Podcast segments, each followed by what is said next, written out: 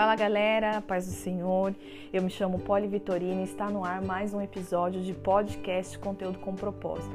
Aqui na Rádio Poli, a sua rádio doméstica, nesse episódio específico nós vamos estar falando sobre a palavra do Senhor.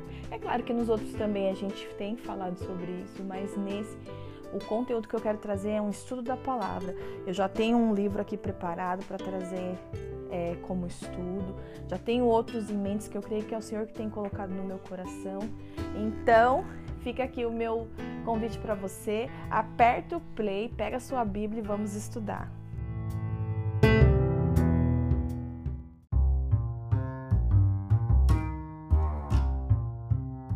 Então é isso. Se você já está nesse episódio, você já sabe que você vai precisar do quê?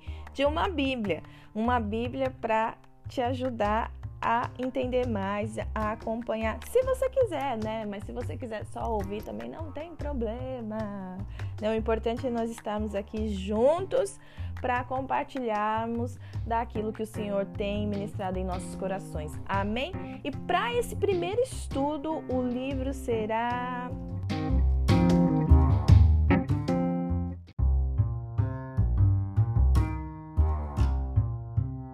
o livro de Daniel? Você já leu o livro de Daniel? Eu aposto que você já fez o jejum de Daniel. Você já ouviu falar da cova dos leões do livro de Daniel? Você já esteve numa fornalha ardente? Pois é, nesse livro aqui de Daniel a gente vai ler e saber mais sobre isso. Então, Vamos começar o nosso estudo e a minha ideia é o que? A minha ideia é que pra, para 12 capítulos, que é a totalidade desse livro, nós dividimos em quatro partes e em cada parte é, vamos falar de três capítulos. Deu para entender? vai dar certo. O importante é você saber que vai dar certo, tá? Então, assim, acompanha aí e fica ligado.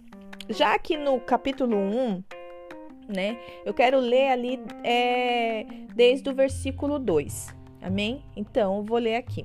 E o Senhor entregou nas suas mãos a Joaquim, rei de Judá, e uma parte dos utensílios da casa de Deus, e eles os levou para a terra do Sinar, para a casa do seu Deus, e pôs os, os utensílios na casa do tesouro do seu Deus, e disse o rei, o rei a Espenaz, chefe dos eunucos, que trouxesse alguns dos filhos de Israel e da linhagem real e dos nobres, jovens em quem não houvesse defeito algum, formosos de aparência e instruídos em toda a sabedoria, e sábios em ciência e entendidos de conhecimento e que tivessem habilidades para viver no palácio do rei. Até aí por enquanto. É muito interessante você é, vou frisar de novo a questão da Bíblia de estudo, porque é muito interessante você ter uma Bíblia de estudo. Eu acho que para mim tem sido como um uau, nossa, sabe, descobrir algo. Porque assim, aqui nesse versículo 2, se você ler, o contexto diz assim: E o Senhor entregou nas mãos de Jeoaquim, o rei de Judá, uma parte dos utensílios da casa de Deus. Se você ler fazer uma leitura simples, lisa, não sei nem como expressar, mas só ler, você entende o quê? Que foi algo, né? Foi uma bênção do Senhor, entregou, deu uma parte, né? Do, do, das coisas dele lá para esse rei e tal. Só que na Bíblia de estudo, olha só o que aconteceu na Bíblia de estudo. Lembrando que eu uso a Bíblia da, de estudo de aplicação pessoal. É uma, é uma Bíblia muito interessante, muito boa. Olha só, fala assim: é, deixa eu ver aqui onde que tá. É, aqui, ó. Os babilônios invadiram o templo de Deus e levaram as peças de adoração para o templo de um Deus na Babilônia. E tem outras explicações aqui que eu não vou ler, senão vai ficar muito longo além do, do que já vai ser longo. Porque vai ser longo. Então, o que que acontece? Aqui não foi uma Deus abençoando, sabe? Deus entregando, oh, vem cá, rei Joaquim, eu gostei tanto de você, você é um rei tão bonzinho, leva essas coisinhas minhas aqui lá para os seus reis pagãos, fica lá adorando eles com os meus utensílios. Não, não foi nada disso. Foi um roubo os babilônios eles invadiram o templo de Deus, do nosso Deus, do meu e do seu, e roubaram esses utensílios e levaram para para casa desses outros deuses, que eram deuses lá da Babilônia. Depois a gente vai falar um pouquinho sobre esses deuses que tinha lá nessa época. E então isso, isso aqui vai ter coisas que eu vou trazer aqui só como explicação mesmo, porque é ficou muito, para mim foi muito interessante saber disso, porque se eu só lesse, eu não ia ter esse entendimento. Então por isso que é bom a gente ter uma Bíblia de estudo, porque a gente acaba sabendo a origem da, dos fatos, dos acontecimentos, sabe? Então, como eu disse no começo desse podcast, a gente vai falar sobre posicionamento, credibilidade, favores de Deus, boas alianças e a afronta do inimigo. Já nesse primeiro capítulo aqui, que a gente leu até o versículo 4, que é aonde, do 3 ao 4, é aonde o rei ele decide o quê? Ele decide, já é o rei Nabucodonosor, tá? Um dos maiores reis da Babilônia. O que que acontece? Ele é, faz uma entrevista. Ele precisa contratar, decide lá que ele precisa contratar uns homens para ficar lá no palácio. E vamos criar um cenário aqui. O cenário vai ser de que o rei ele tem a intenção de geral promover um curso para determinados homens dispostos a estarem ali servindo depois de um determinado tempo, depois da conclusão desse curso, né, servindo ali, estando ali com o rei. Então ele é seletivo você vê que ele é bem seletivo, porque ele, ele coloca as especificações que ele quer que esses homens tenham. Que é o que que a gente leu aqui? É tem que ser filho de Israel, tem que ser da linhagem real, dos nobres, jovens em que não tenham nenhum defeito, tem que ser formoso, bonito de aparência e instruídos de toda sabedoria e sábios em ciências e entendidos em conhecimento e que tivessem habilidade para viver no palácio. Então, assim, o que, que a gente vai, dentro desse cenário que nós estamos criando, o que, que a gente vai pensar? Nabucodonosor vai ser o inimigo da, nossas, da nossa alma, da minha e da sua. Pensa no seu inimigo. É Nabucodonosor. e aí, é... olha só como, como, o, como Satanás ele trabalha. Ele é seletivo. E ele não quer aqueles que estão meia boca. Ele quer aqueles que estão entre os melhores.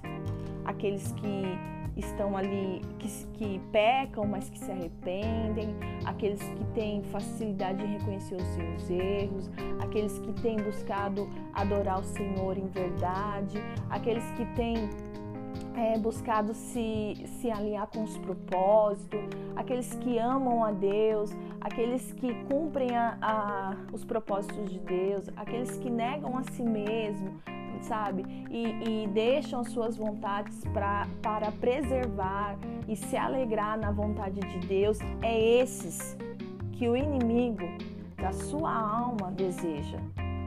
Então ele é seletivo, ele não vai querer qualquer, qualquer um, um meia boca. Quando ele tiver que atrair alguém para perto dele, para os planos dele, porque o inimigo também tem os seus planos.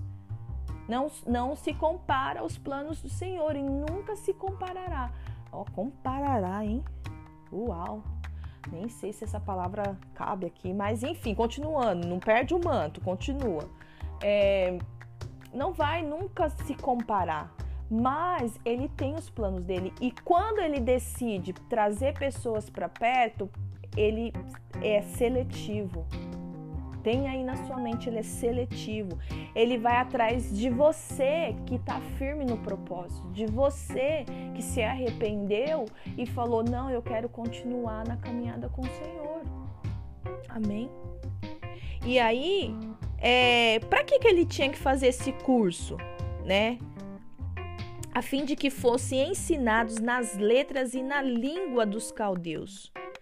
E aqui na Bíblia de Estudo fala aqui que nessas, é, esse, esse treinamento que ele dava é, provavelmente cairia matemática, astronomia, história, ciência e magia. Então, e tem um tempo, porque aqui, se você ler ali no 5, diz: e, e o rei lhes determinou a ração, a comida que para cada dia da porção do manjar do rei e do vinho que ele bebia. Poxa, tudo que o, o Nabucodonosor, o rei daquela época, comia era do melhor. Tudo que ele bebia era do melhor. Então, assim, para cativar, para atrair, ele não vai te oferecer coisas, né? Não, ele já quer uma pessoa uma pessoa legal, uma pessoa que esteja firme no propósito de Deus e ele para seduzir, para atrair essa pessoa, ele oferece, ó, oh, então você vem, você serve aqui, você fica aqui, você faz essas coisas durante um tempo e em troca você vai aqui, eu vou te dar essas coisas aqui, ó, da linhagem real, coisas boas, né?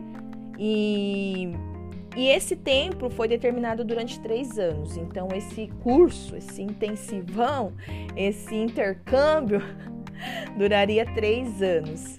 Para só depois desses três anos, é, esses que foram selecionados pudessem entrar na presença do rei e cumprir o propósito, o plano que o rei, que o inimigo da tua alma deseja concluir. Amém? Continuando, vamos lá, deixa eu ver aqui o que, que eu anotei. É...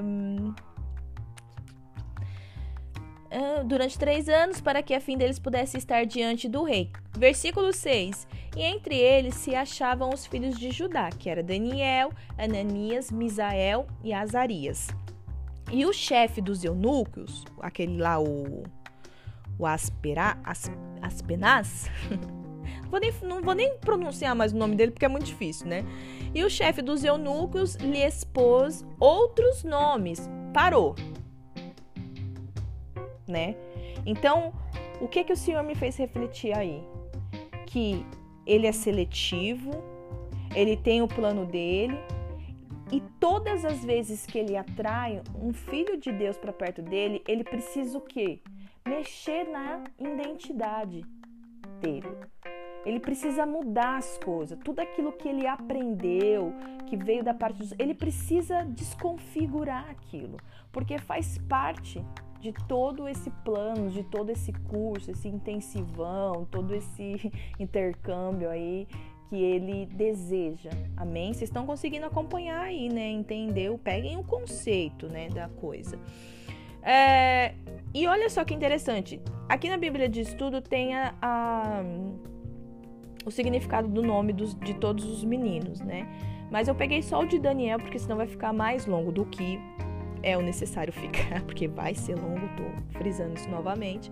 Então, Daniel, o nome Daniel significa Deus é meu juiz.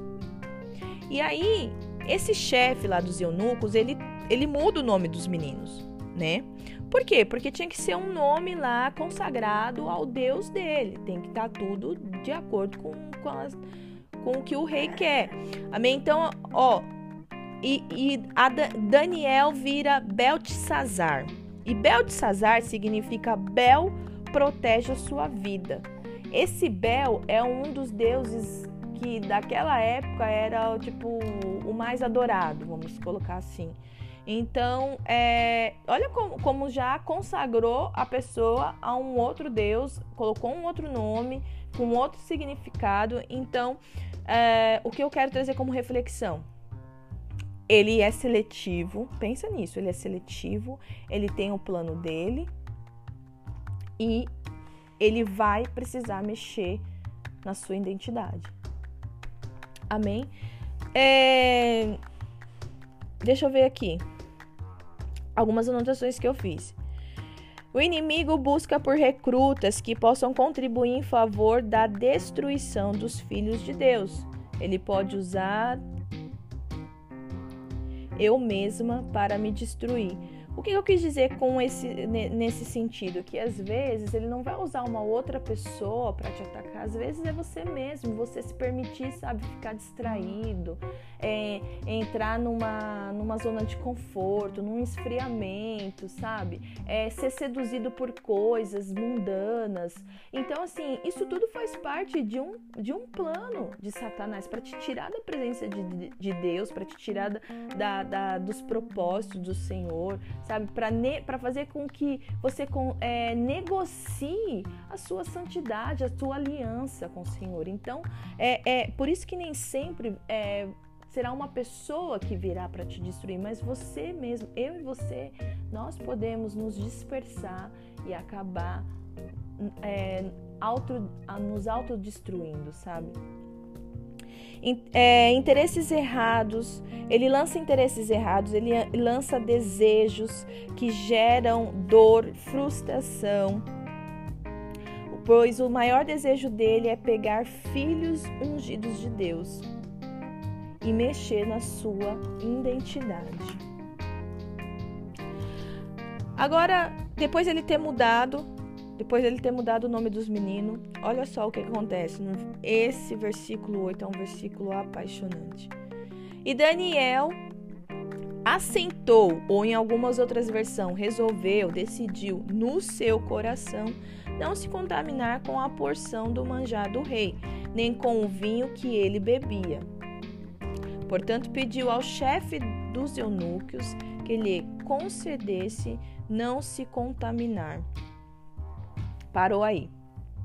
Ele decidiu no coração dele. Ele falou: Ok, eu estou aqui em território é, do inimigo. Eu vou ter que trabalhar aqui. Eu vou ter que ficar um tempo aqui. Eu vou ter que conviver um período nesse lugar com essas pessoas que fazem essas coisas. Porém, o meu posicionamento é o que eu não vou ficar aceitando o manjar do rei. Eu não vou ficar, sabe aquele dito, eu não vou aceitar prato do inimigo, né? Porque ele traz numa bandeja as coisas. E Daniel decidiu no coração, eu não vou fazer isso. E olha só o que aconteceu no versículo 9. Deus deu Deus a Daniel graça e misericórdia diante dos eunucos. Olha só o que o posicionamento fez. O posicionamento gerou o que? Atraiu o que para Daniel? Os favores de Deus. Oi, filho. Os favores de Deus. Então, todas as vezes que você está no meio de uma situação e você se posiciona a não, a não negligenciar, você se posiciona a não é, negociar aquilo que você tem como é, da parte do Senhor para sua vida, o Senhor ele concede os favores deles. E no versículo 10, disse o chefe dos eunucos a Daniel: eu tenho medo que o meu Senhor é, determine a vossa comida e bebida, porque ele veria os vossos rostos, os vossos rostos mais tristes, né? Assim, o que, que ele fala para Daniel? Para a linguagem de hoje, ele fala assim: Olha, Daniel, o que acontece é que eu tenho medo se o meu rei me pegar, né? Que eu eu traindo uma ordenância dele, né? Ele pode até cortar minha cabeça. Ele pode me punir por isso, porque na hora que você chegar lá, ele vai ver que você vai estar tá diferente dos outros rapazes. Ele vai ver que você vai estar tá magro. E, e ele queria gordinho, ele queria que tivesse gordinho ainda os meninos. E aí, olha o que, o que Daniel fala para ele. Lá no versículo 12: Experimenta, peço-te os teus servos dez dias. Faz um teste, faz um teste apenas de dez dias, fazendo que nos dê apenas legumes para comer e água para beber. E aí você vai ver, dentro desses 10 dias, você vai ver. E o que aconteceu? Para resumir um pouquinho aqui, se você, mas você continua lendo ainda, que é muito interessante, é muito interessante. Uh, e aí ele aceitou o que Daniel falou. Por quê? Porque ali no, no versículo 9, né? Deus concedeu misericórdia diante dos chefes dos eunucos. Então Deus já moveu o coração desse homem em favor de Daniel. E ele no versículo 14, ele aceita. O que, que Daniel fez? Daniel, na sua ousadia e na sua segurança em Deus, ele lançou um desafio para esse chefe. Ele falou: Meu, faz assim, experimenta durante 10 dias. Se não der certo, tudo bem, a gente, né, sei lá o que, que Deus ia, fazer, né? Daniel ia buscar uma outra estratégia, né? Porque ele, ele ele estava determinado a man se manter posicionado, né? E, e aí o que aconteceu? Passou-se os 10 dias. E quando foi o dia de se apresentar lá, a palavra de Deus diz lá no versículo 15 que ele, eles estavam mais gordos do que todos os jovens que comiam da porção do manjar do rei. Ele só comeu legumes e só comeu, e só bebeu água e, tavam, e estavam mais gordos. Ou seja, os favores, a, o teu comportamento, o teu posicionamento vai gerar os favores de Deus.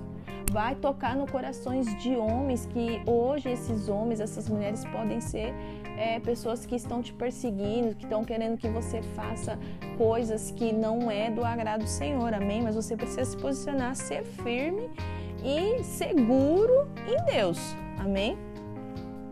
Deixa eu ver se eu anotei alguma coisa aqui no caderninho, que por enquanto eu tô só lendo na Bíblia. Depois do posicionamento de, de fé, vem a credibilidade. Deus move o coração do ímpio em favor deles.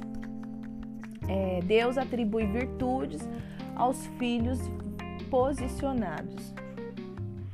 Ah, vamos lá, então, agora. Deixa eu ver aqui. No versículo 17, no versículo 17 fala assim: E esses quatro jovens Deus Deus deu o conhecimento e a inteligência em todas as letras e sabedorias. Em todas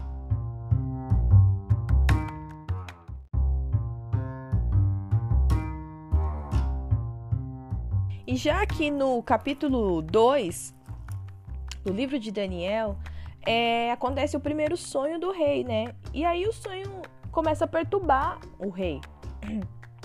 Que convenhamos, eram sonhos pesados, né? É, o que, que acontece? O rei vai lá e manda chamar, reunir o povo lá, os magos, os astrólogos, né, para discernir, para ter um entendimento e passar isso pro rei. E aí os caras começam lá, o rei conta o sonho tal, fala tudo que viu, como que ele estava se sentindo, e os caras começam meio que, eu imagino, imagino que eles não conseguem entender nada. E dito e feito, né? O rei, o que, que acontece? Ele acaba percebendo que aquele curso de três anos lá, o intercâmbio intensivão, não estava dando em nada, porque o rei vai e declara para eles ali no versículo 8: Percebo muito bem que vós quereis ganhar tempo, porque vedes que o que eu sonhei me tem escapado. Por consequência, se não se não fazeis saber o sonho, uma só sentença será a vossa. Tipo assim, se vira. Vocês ficaram aqui comendo, comendo a minha comida, tem um preço. Vocês ficaram aqui se alimentando da minha comida, bebendo da minha bebida e agora não vai pagar? Tem que pagar, tem um preço. Então muitas vezes você aceita a sedução, o manjar, mas lá na frente vai ser cobrado. Né? Tem um preço. Então ele logo falou: se vocês não resolverem isso aqui que eu preciso que vocês resolvam agora, vai vir uma sentença sobre a vida de vocês. E aí os caras começam a ficar perturbados, né? Eles começam a ficar aflitos e tem uma parte aqui, ó, no versículo 15, que ele fala assim. É, não, não é, não é no 15 não. Oh, xaramanaia. Ah, achei no 10. Ele fala assim, ó: Responderam os caldeus na presença do rei e disseram: Não há ninguém sobre a terra que possa declarar a palavra ao rei, pois nenhum rei há senhor ou dominador que que requeira coisa semelhante de algum mago, ou astrólogos ou caldeu. Por quanta coisa que o rei quer é difícil, e ninguém há que possa declarar diante do rei. Aí o, o rei, o que, que acontece? Irou e se enfureceu no versículo 12.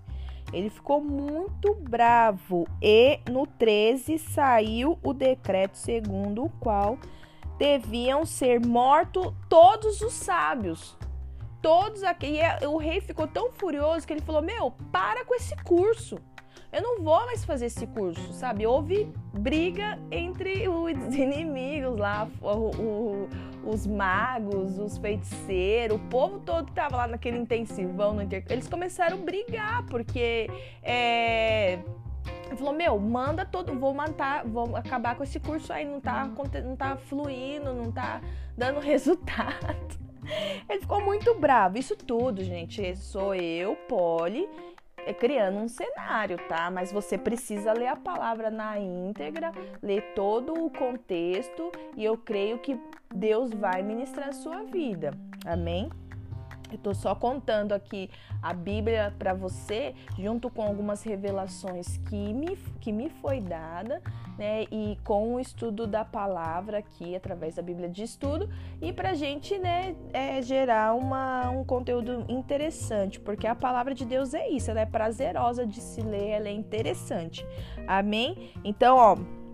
Volta aqui comigo, vamos entrar aqui no cenário de novo. O rei ficou muito furioso. Lá no versículo 12 fala.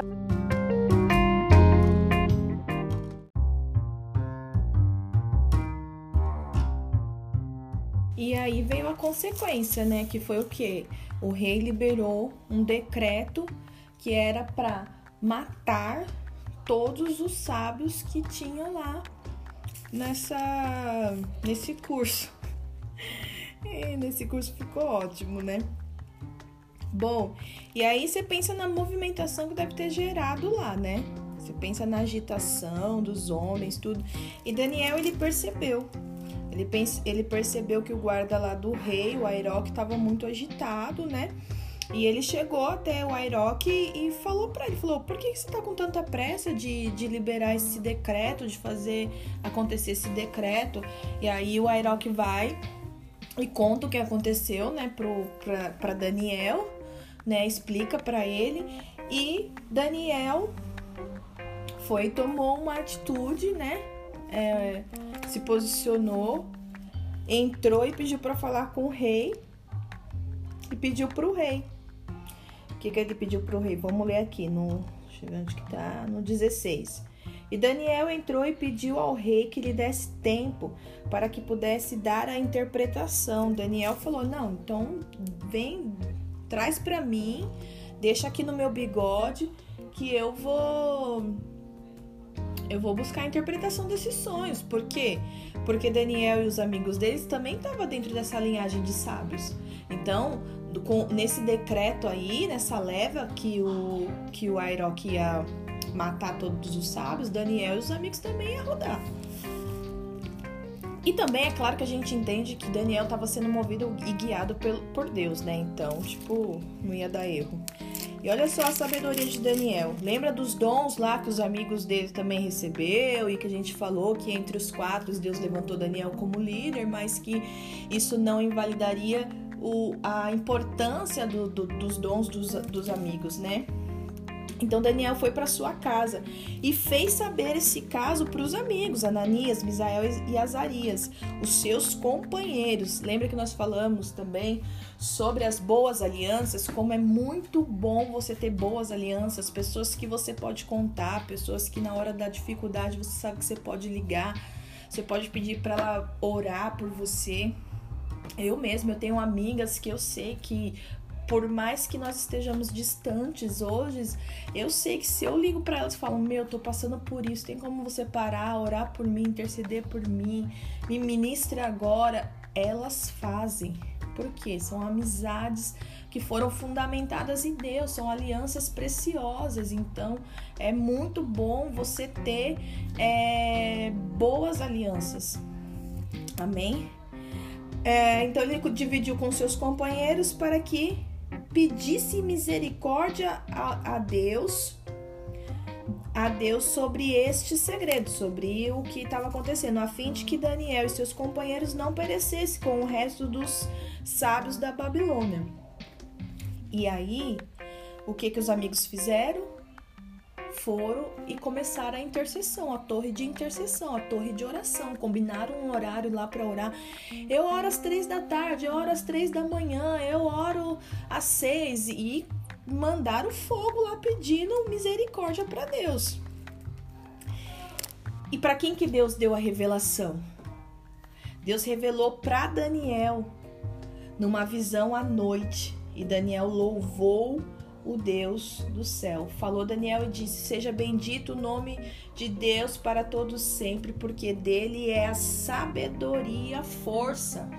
Por mais que Daniel tinha sido é, bem sucedido pelos atributos, pelos dons que Deus já havia entregue a ele, ele teve a humildade e falou: Meu, daqui não adianta. Por mais que eu tenha isso, se não for Deus, não vai acontecer nada. Vão cortar a minha cabeça e vão cortar a cabeça dos, dos meus amigos também. Então eu tenho que buscar a sabedoria a força do Senhor, que não se compara com a sabedoria humana e nem a nossa força. Amém? E olha que lindo no versículo 21 ele exaltando o Senhor, né? Ele muda os tempos e as horas, ele remove os reis e estabelece os reis. Ele dá sabedoria aos sábios e a ciência aos inteligentes. Ele renova o profundo e o escondido e conhece o que está em trevas e com ele mora a luz. Que lindo!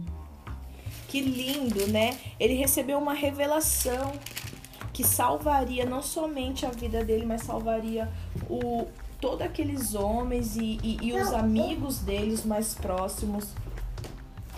E por isso ele se colocou à disposição de orar, de clamar, né, de buscar a Deus. A aliança de Daniel com o Senhor é uma aliança assim que a gente para e olha e, e admira e, e, tem, que, tem que gerar em nós o desejo de termos isso também. Tem que gerar em nós o desejo de sermos semelhante a Daniel, de termos um comportamento.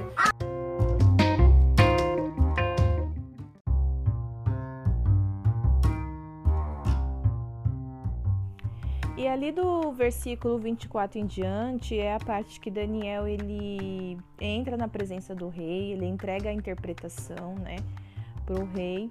E já lá no 46 mostra o rei ele reconhecendo a grandeza do nosso Deus e também de uma certa forma exaltando, né? Então aparece o rei Nabucodonosor falando assim para Daniel: Certamente o vosso Deus é Deus dos deuses e o Senhor dos reis e o revelador dos segredos, pois pudeste revelar este segredo.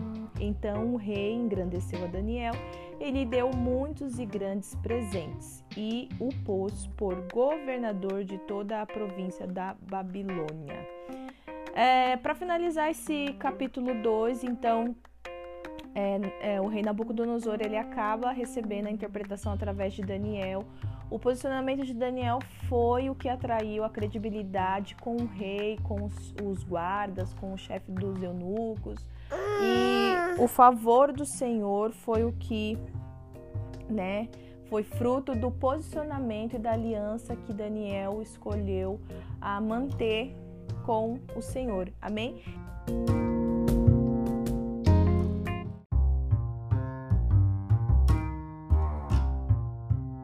Já aqui nesse terceiro capítulo, a gente pode ver que o rei manda construir uma estátua de ouro e ele determina um decreto também que seria o quê? Para todas as vezes que você ouvisse o som de uma buzina ou de um instrumento, de uma música, é, você teria que parar o que você estivesse fazendo e, e tem que se ajoelhar e adorar essa estátua de ouro. Isso, se você leu, é importante você ler o sonho que ele teve, o primeiro sonho, porque essa estátua é fruto daquele sonho. Então eu não falei aqui, mas você precisa ter o interesse de ir lá e ler no contexto, porque você vai aí você vai entender certinho.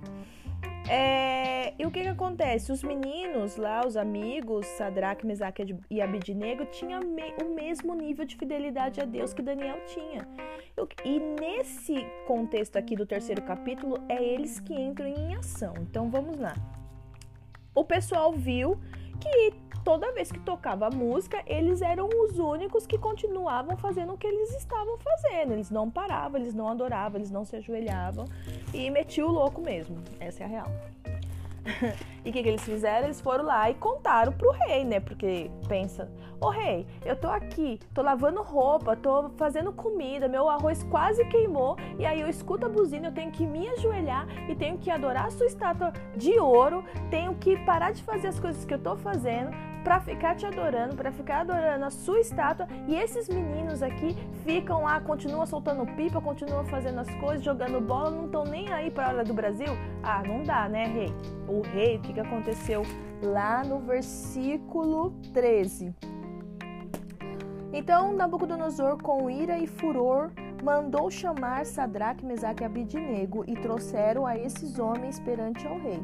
Falou Nabucodonosor, eles disse: "E de propó é de propósito, ó Sadraque, Mesaque e Abidnego, que vós não servis a meus deuses, nem adorais a estátua de ouro que eu levantei? Agora, pois, agora pois, se estáis prontos, quando ouvires o som da buzina e de todos os instrumentos lá, vos prostrardes e adorardes a estátua que fiz. Tipo assim, o rei colocou eles lá na frente do rei, né? E falou assim: então, prepara aí, banda. No, no, no meu. No meu. no meu start aqui, vocês começam a tocar a música e eles vão ter que ajoelhar e adorar na frente de todo mundo, assim, né? E o rei tava esperando, né? Porque você pensa, diante do rei, uma grande ameaça, tal, né? Tipo aquela, aquele espírito, né? Aquela coisa de, de intimidação. É óbvio que, pela obrigação, pelo menos os meninos se curvariam e adorariam a estátua. O que que aconteceu? Vamos ver lá no versículo 16. E respondeu Sadraque, Mesaque e Abidnego e disseram ao rei Nabucodonosor: Não necessitamos de te responder sobre este negócio. Eis que o nosso Deus, a quem no, nós servimos, é que nos pode livrar e nos livrará do forno de hum?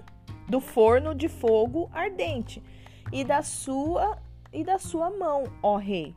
E se não, fique sabendo, ó rei, que não serviremos a teus deuses, nem adoraremos a tua estátua de ouro que levantaste. Ou seja, a confiança deles em Deus era nível hard. Por quê? Diante daquela situação toda, aquele povo ali, a banda tocando, eles falaram que não. O rei, com aquele espírito de intimidação, ele ameaçando, aquele espírito covarde, você tem que fazer, querendo gerar um senso de obrigação nos meninos. A confiança deles só elevou, se você for analisar. Porque eles viraram para o rei e falaram assim: Olha, rei, eu não preciso te dar satisfação, eu não vou ficar discutindo aqui com você sobre a Bíblia, eu não vou ficar discutindo com você essas coisas, porque o meu Deus, ele vai me tirar, ele vai me livrar dessa situação. Ele vai me ajudar, ele vai entrar com provisão e até mesmo se ele não fizer isso, se ele não fizer nada, nós, eu e os caras aqui, não vamos nem adorar a sua estátua e nem os seus deuses. Não vamos. A gente morre. Você tá entendendo, camarada? E aí? Então Nabucodonosor, lá no 19, hein? Então Nabucodonosor se encheu de furor. O cara lá no versículo 13 já tava com ira. Agora ele se encheu de furor. Por quê? Porque o meu posicionamento e o teu posicionamento vai incomodar muitos vai gerar muito, muito, muito, muitos problemas, vai gerar muitas brigas, vai, o povo vai ficar doido, entendeu? Quando você decidir se posicionar. O seu posicionamento pode criar inimigos. mas você vai estar tá mais íntimo de Deus. Você vai estar tá mais próximo de Deus. Você vai estar tá vivendo, voando em Deus. Amém? Vamos ver aqui. Aí ele se encheu de furor lá no versículo 19. E vamos dar uma pausa aqui para ver o que, que eu anotei. O inimigo das nossas almas. O inimigo das nossas almas irá sempre não concluir a anotação. Ficou, irá sempre três pontinhos. Então coloca aí. Vamos fazer então uma brincadeira aqui. O inimigo das nossas almas irá sempre três pontinhos, como está escrito aqui. Eu não concluí a anotação. Então você pode concluir aí. O inimigo das nossas almas irá sempre. É isso aí. O rei Nabucodonosor representa o nosso inimigo, já falamos disso. Ele manda fazer uma estátua tal e pede para todos adorarem. Satanás tem seus próprios interesses. Ele tem os seus próprios interesses. É por isso que ele arma planos, ele, ele é estrategista, ele tem os interesses dele. Aí eu fiz uma anotação aqui, versículo 3, capítulo 3, do versículo 16. Vamos ver o que, que, que eu coloquei. Ah, tá, que foi a resposta dos meninos. Não basta ser só confiante.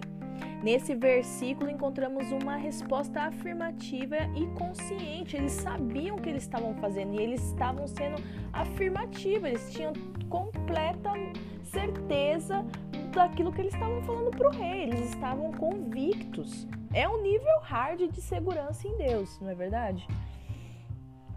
Então, como o rei ficou lá super nervoso, o que, que, que ele falou?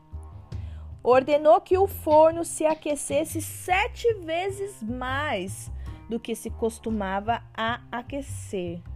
Em Deus, o número sete é o número da perfeição. E Satanás usa esse número para demonstrar o, o, seu nível de fura, o seu nível de, de, de, de, de é, sei lá, sei lá, entendeu? Nem sei porque eu falei isso, mas amém. E ordenou os homens mais fortes que estavam no seu exército que atassem, jogassem, né, lançasse a Sadraque, Mesaque e Abidinego para os lançarem, atasse não, acho que é tirarem a roupa, não sei, no forno do no forno do fogo ardente. Então aqueles homens foram atados com as águas, com as suas capas, é, tiraram, tiraram a, as roupas e seus calções e seus chapéus. Não bastava você ir pro, pro forno, não. Você tinha que ir pelado, né? Nu, né? Pra, por quê? O que que Satanás ele quer fazer também? Ele quer te humilhar, né? Mediante a todo mundo. A toda situação, ele quer te envergonhar, ele quer te humilhar. Então, assim, poxa, os meninos já. Vamos colocar de uma forma assim: os meninos já estavam, né? Sei lá, lascado, essa palavra a gente pode usar, né? Porque já iam ser queimados num caldeirão que super forte, né? E ele ainda aumentou o fogo lá, colocou mais lenha na fogueira para ficar sete vezes mais. Mas aí eles falaram: não, não, não, não, não, não. Tira a roupa deles.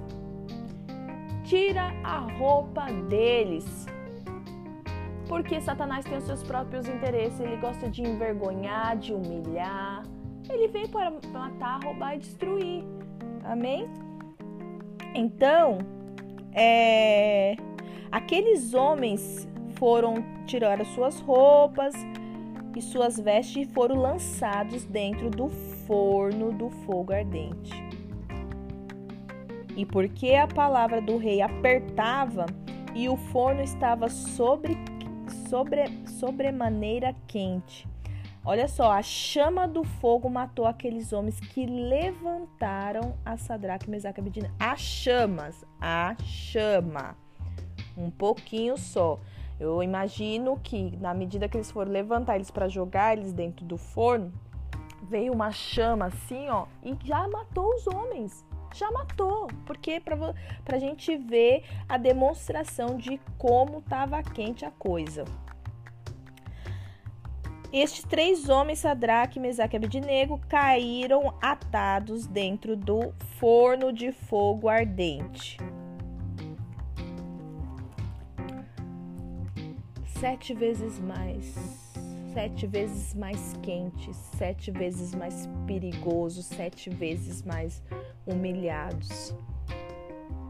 Os amigos de Daniel foram jogados no forno de fogo ardente. A nossa fidelidade a Deus gera desistência da perseguição de Satanás. Sabe por quê? Vamos ler aqui, vamos continuar lendo aqui, ó. Então Nabucodonosor se espantou e se levantou depressa, falou e disse: Eu estou lá no versículo 24. Aos seus capitães: Não lançamos os três homens atados dentro do fogo? Responderam ao rei: É verdade, ó rei. Então eu, porém, vejo quatro homens soltos que andam passeando dentro do fogo e nada há de lesão neles? E o aspecto do qua quarto é semelhante ao filho dos deuses? Aí você imagina como que deve estar tá lá, né?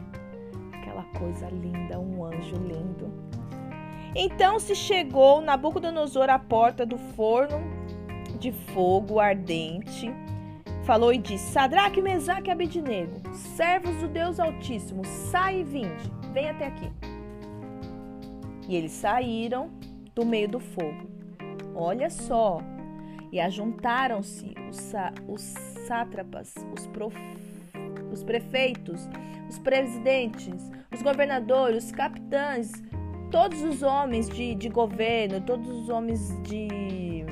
Como posso colocar? De patente alta daquela época, eles se ajuntaram para ver aquilo. Contemplando esses homens e viram que o fogo não tinha poder sobre os seus corpos, nem um só cabelo da sua cabeça tinha sido queimado, nem as suas capas se mudaram. Agora, olha isso. Nem cheiro de fogo tinha passado por eles. Às vezes a gente vai numa fogueira, né? Às vezes você faz uma comida dentro de casa, uma fritura, você fica fedendo. você vai numa fogueira, você vai num churrasco. Você fala, nem vou lavar o cabelo. A mulherada já fala, nem vou lavar o cabelo hoje, porque eu sei que eu vou no churrasco, vou voltar com o cabelo sujo, então nem vou lavar o cabelo. Não é verdade? Os meninos ficaram dentro de uma fornalha sete vezes mais, sete vezes mais Satanás queria humilhar e queimar esses homens de propósito. E olha o que aconteceu: nem o cheiro do fogo passou sobre eles. Porque a nossa fidelidade a Deus gera desistência da perseguição de Satanás. Ele vai desistir. O teu posicionamento, o teu comportamento vai fazer com que Satanás desista de você, desista dessa área da qual hoje você pode estar perecendo. Não foi a lealdade e a amizade dos meninos a Daniel que os livraram, mas foi a fidelidade e o posicionamento a Deus que geraram liberdade e salvação na vida desses homens. E novamente Nabucodonosor exaltou o nome do Senhor. Bendito seja o Senhor Deus de Sadraque, Mesaque e Abidnego, que enviou o seu anjo e livrou os seus servos que confiaram nele, pois não quiseram cumprir a palavra do rei, preferindo entregar os seus corpos para que não servissem nem adorassem algum outro Deus, senão ao seu Deus. Por mim, pois é feito um decreto, pelo qual todo o povo, nação e língua que disser, disser blasfêmia contra Deus de Sadraque, Mesaque e Abidinego seja despedaçado e as suas casas sejam desfeitas, sejam feitas um montoro, porquanto não há outro Deus que possa livrar como este. Então o rei fez prosperar Sadraque, Mesaque e Abidinego na província da Babilônia. Amém? Que em nome de Jesus você possa ter tirado coisas boas dessa mensagem. É uma mensagem ilustrativa, é um cenário de brincadeira às vezes, mas é muito sério. Questão de comportamento, de posicionamento, credibilidade, boas alianças, sabe? A afronta do inimigo, essas coisas sempre vai envolver é a nossa vida, sempre vai estar tá entrelaçado ao nosso, ao nosso caminhar com Deus, mas o nosso posicionamento, a nossa fidelidade a Deus, a nossa lealdade aos nossos líderes, lealdade às nossas amizades, isso vai não só gerar um fortalecimento na, nas nossas vidas, mas também vai nos conduzir por um caminho de alegria, um caminho de paz e de, li, de liberdade. Na medida que você vai conhecendo a verdade de Deus, na medida que você vai se envolvendo na verdade do Senhor, você é liberto. A palavra de Deus já, já nos diz isso. Então, que você possa estar tá aproveitando é, esse livro de Daniel, esse estudo. É um estudo simples e um estudo divertido, porque é isso que eu tenho como intuito: é gerar prazer na sua leitura, é gerar prazer na sua interpretação. Amém? Que Deus abençoe e continua nesse propósito, porque ainda tem outros capítulos para gente ler. Amém?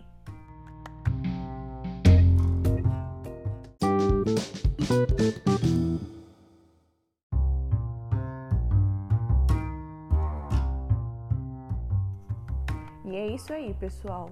Nesse segundo episódio aqui do podcast sobre o estudo do livro de Daniel, nós vamos compartilhar mais três capítulos da Bíblia.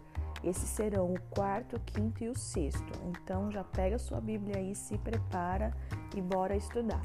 Eu vou começar aqui já no lendo o versículo 3 do capítulo 4. Quão grandes são os seus sinais e quão poderosas as suas maravilhas! O seu reino é um reino sempiterno e o seu domínio de geração em geração. Aqui a gente pode ver que o rei Nabucodonosor ele está declarando, reconhecendo a grandeza do nosso Deus. Né? Desde ali do versículo 1 até o 3, você eh, já inicia o capítulo com o rei Nabucodonosor falando do nosso Deus. Mas algo interessante é que, por mais que o rei declarasse a grandeza do nosso Deus, ele não cria nele, ele não acreditava, ele não se submetia a Deus. Amém? Se formos lembrar, né, fazendo um exercício de memória, os três primeiros capítulos que já comentamos aqui, teve vezes, e se você leu na íntegra a palavra, porque isso é muito importante, você vai ver que teve outras vezes em que o rei já exaltou o nosso Deus com palavras, mas, nem, mas ainda não teve aquele momento do qual ele né, é, o reconheceu como o seu Deus, porque são coisas diferentes, amém? Vamos já lá para o versículo 10. Eu vou pulando aqui, vou ler, tá? Eram assim as visões da minha cabeça na minha cama eu estava olhando e vi uma árvore no meio no meio da terra, cuja altura era grande. Crescia essa árvore e fazia e se fazia forte, de maneira que a sua altura chegava até o céu, e foi vista até os confins da terra. A sua folhagem era formosa e o seu fruto abundante, e havia nela sustento para todos. Debaixo dela os animais do campo achavam sombra e as aves do céu faziam morada nos seus ramos e toda a carne se mantia dela. Estava vendo isso nas visões da minha cabeça, na minha cama, e eis que um vigia, um santo, descia do céu, clamando fortemente e dizendo assim: Derribai a árvore e cortai-lhes os ramos, e sacudi as suas e sacude. Sacude ou será que é sacudir? Vou ler sacudir. E sacude. E sacude as suas folhas e espalhai o seu fruto. Afugente-se os animais debaixo dela e as aves dos seus ramos, mas o tronco com as suas raízes deixai na terra e com cadeias de ferro e de bronze na erva do campo, e seja molhado do orvalho, orvalho do céu, e a sua porção seja com os animais na grama da terra. Seja mudado o seu coração, para que não seja mais coração de homem, e lhe seja dado coração de animal. E passem sobre ele sete tempos. Esta sentença é por decreto dos vigiadores, e esta ordem por mandado dos santos, a fim de que conheçam os viventes que o Altíssimo tem domínio sobre os reinos dos homens e os dá a quem quer e até ao mais baixo dos homens constitui sobre eles. Até aí. Aqui é a descrição do sonho, né? Do 10 até o 17. Era a descrição de mais um sonho que o rei teve, o segundo sonho. E se você vê no título aí da sua Bíblia, na minha tá assim: o seu sonho de uma árvore grande, a sua loucura. E aí ele teve esse sonho, se você for vendo assim, parece que até você for lendo, parece até que é uma coisa, né, tipo, uau, eu sou, né, sou grande, eu sou forte, né? Quando eu tava lendo me lembrou pessoal lá né, da Torre de Babel, querendo alcançar o céu um nível mais alto, mas é por isso que é, é de tremenda importância né, a, o discernimento correto, a revelação daquilo que você sonha. E isso a gente consegue obter através do que? Da oração. Porque lá nos primeiros capítulos nós vimos que Daniel, para ter o discernimento, ele era tão temeroso que primeiro ele, ele orava, ele se retirava em oração para receber revelação. Porque o que, que eu quero falar aqui? Que às vezes você tem sonhos, ou, ou pessoas têm sonhos com a sua vida, né? E aí você pega aquele sonho e ou você, ou você ali quer trazer, né? Um discernimento, uma revelação rápida, ou às vezes é sobre o sonho de uma pessoa. E eu não querendo, não estou querendo anular o, o dom de interpretação de ninguém, jamais. Mas nós precisamos ter sabedoria de orarmos, sabe? De buscarmos a Deus, de termos certeza, principalmente quando alguém vem pedir para você interpretar o sonho para ela, porque é algo muito revelador, não é mesmo? Principalmente um sonho assim que tem tanta informação, né? Então, fecha parênteses. A única coisa que eu quero aqui colocar para vocês é que sempre que vocês tiverem um sonho, é, busquem orar é, por ele, pedindo para o Senhor te dar revelação ou te mostrar alguém que, po que possa estar revelando é, esses sonhos para você. Amém? Deixa eu ver aqui o que, que eu anotei. É, então, no versículo 10, ele descreve sobre o seu segundo sonho. É, e aqui fala novamente, eu deixei aqui anotado que aqui fala novamente sobre o número 7, que é o número da perfeição em Deus. Amém? Já ali no versículo 19, vamos ver o que está falando no versículo 19. Então Daniel, cujo nome era Beltesazar, esteve atônito quase uma hora e seus pensamentos o, os turbaram. Vou procurar aqui rapidamente no dicionário aqui significado Significado, ó, apareceu aqui significado dos sonhos. Significado da palavra atônito. É atônito? Atônito. É legal também você ter um dicionário, eu uso aqui na internet, né? Tomado de assombro ou de grande admiração, espantado, ele fica pasmo é interessante você ter um dicionário porque às vezes tem algumas palavras, né, que você para dar mais sentido àquilo que você está lendo, você faz uma busca ali rápida. Então, eu uso, eu tenho, até tenho um dicionário cristão aqui em casa e é um dicionário bem largo, tipo aquele Aurélio, sabe, que nós usávamos na escola, é um desse, ele é cristão, é só palavras da Bíblia, mas eu, o, celular, a sofisticação do dia de hoje, acaba né, sendo mais prático.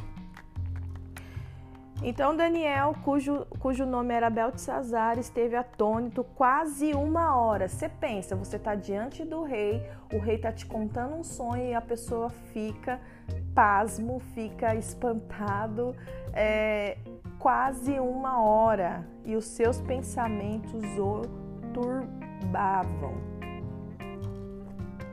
O rei percebe a aflição de Daniel e olha só o que, que o rei fala para Daniel. É... Falou, pois, o rei e disse: Beltesazar, não te espante o sonho, nem a sua interpretação.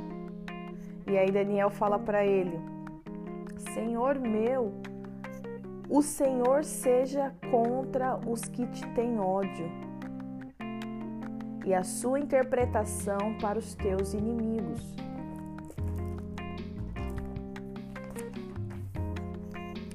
Daniel, assim que recebeu a revelação do sonho, acredito que nesse momento ele teve um entendimento, né? No que o rei descreveu ali para ele, ele ficou, acho que Deus, Deus já foi liberando ali o manto para Daniel, porque para ele ter ficado atônito, como a palavra descreve, ele já recebeu o discernimento, já recebeu a revelação, não é verdade? E Daniel, ele, ele, assim que ele recebe a revelação do sonho, ele se preocupa em como iria dar a notícia ao rei. E preocupado, você viu a resposta de Daniel? Ele expressou o seu desejo de que aquele sonho fosse para com os inimigos do rei.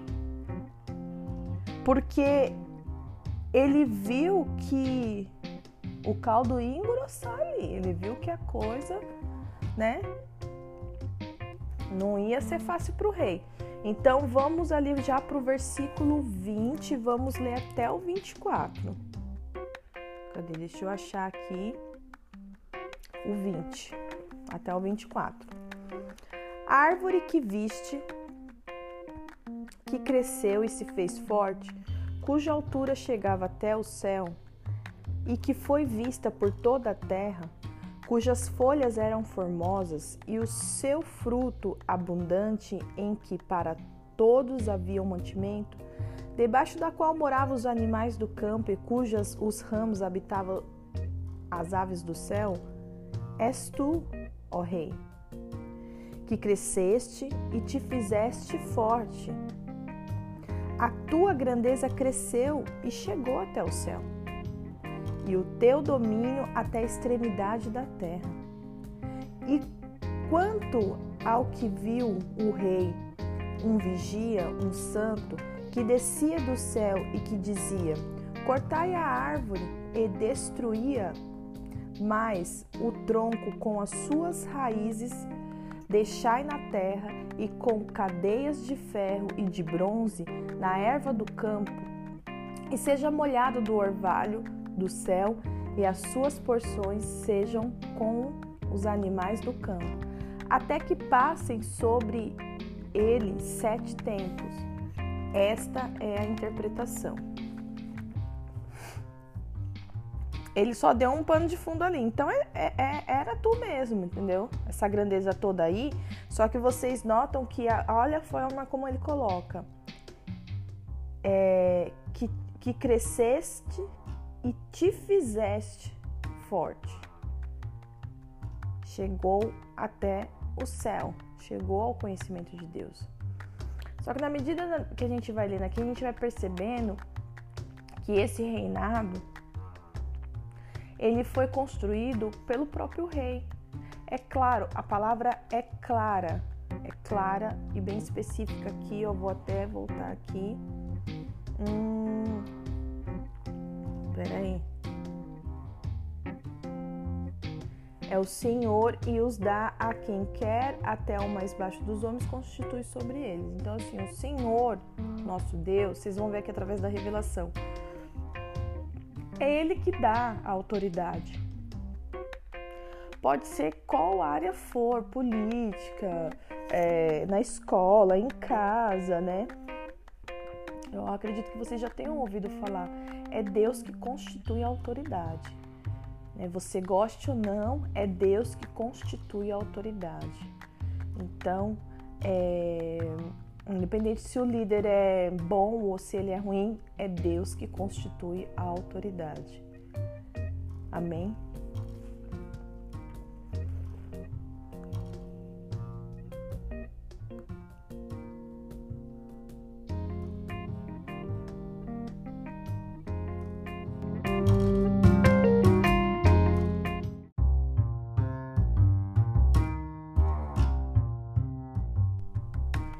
E agora, no versículo 24, é que a coisa começa a ganhar sentido. Olha o que ele fala. E esta é a interpretação, ó Rei. E este é o decreto do Altíssimo que virá sobre o Rei, meu Senhor. Serás tirado de entre os homens, e a tua morada será os animais, com os animais do campo. E te farão comer erva com os bois, e serás molhado do orvalho do céu. E passar-se-ão sete tempos por cima de ti, até que conheças que o Altíssimo tem domínio sobre o Rei dos homens e o dá a quem quer. E quanto, guardem isso no seu coração, até que conheças que o Altíssimo tem domínio sobre o reino dos homens e dá a quem quer. 26. E quanto ao que foi lhe dito, que deixassem o tronco com as raízes da árvore, o teu reino voltará para ti, depois que tiveres conhecido que o céu reina. Portanto, ó Rei, aceita o meu conselho e desfaze os teus pecados pela justiça e as tuas iniquidades, usando de misericórdia para com os pobres, e talvez se prolongue a tua tranquilidade. Daniel ainda foi ousado de no versículo 27, você vê que ele aconselha o rei a se redimir de seus pecados. No, no, no versículo 28 e 29, a profecia se cumpre. E depois de um ano de revelação, o que, que isso nos ensina? Nos ensina que nem toda revelação que, te, que é dada a você agora, ela vai se cumprir nesse tempo. Ela vai, ela vai, algumas coisas sim são para agora, mas outras pode se levar tempo. Para o rei, foi depois de um ano. Vamos conferir aqui na palavra. Ó. Todas essas coisas vieram sobre o rei Nabucodonosor a cabo de 12 meses, um ano, andando a passear sobre o palácio real de Babilônia. Falou o rei e disse: Não é esta a grande Babilônia que eu edifiquei? Lembra lá que nós falamos sobre é, que nós grifamos lá. Onde foi, meu pai? Né? Bom, deixa pra lá, senão a gente vai se confundir. Vamos continuar aqui. Depois eu creio que o Espírito Santo vai me, me trazer a memória. Falou o rei e disse: Não é esta grande Babilônia que eu edifiquei para a casa real com a força do meu poder e para a glória da minha magnificência? Isso está no versículo 30. Deixa eu ver se eu fiz alguma anotação. O rei se engrandece mediante suas conquistas, demonstrando esquecimento total da revelação de Daniel. Já tinha se passado 12 anos, né? Ele nem, né? O intuito de Deus era mostrar ao povo que o rei Nabucodonosor era um homem comum, cheio de pecados. Nabucodonosor era visto pelo povo como um rei muito poderoso e até mesmo um rei divino. As pessoas colocavam e viam Nabucodonosor como uma majestade santa, como um, deus, como alguma coisa de muito poder, de tanto que ele era poderoso. Então, tudo o que aconteceu sobre a vida dele, principalmente falando através desse da descrição desse sonho, foi para que né, as pessoas conseguissem enxergar que só existe um Deus.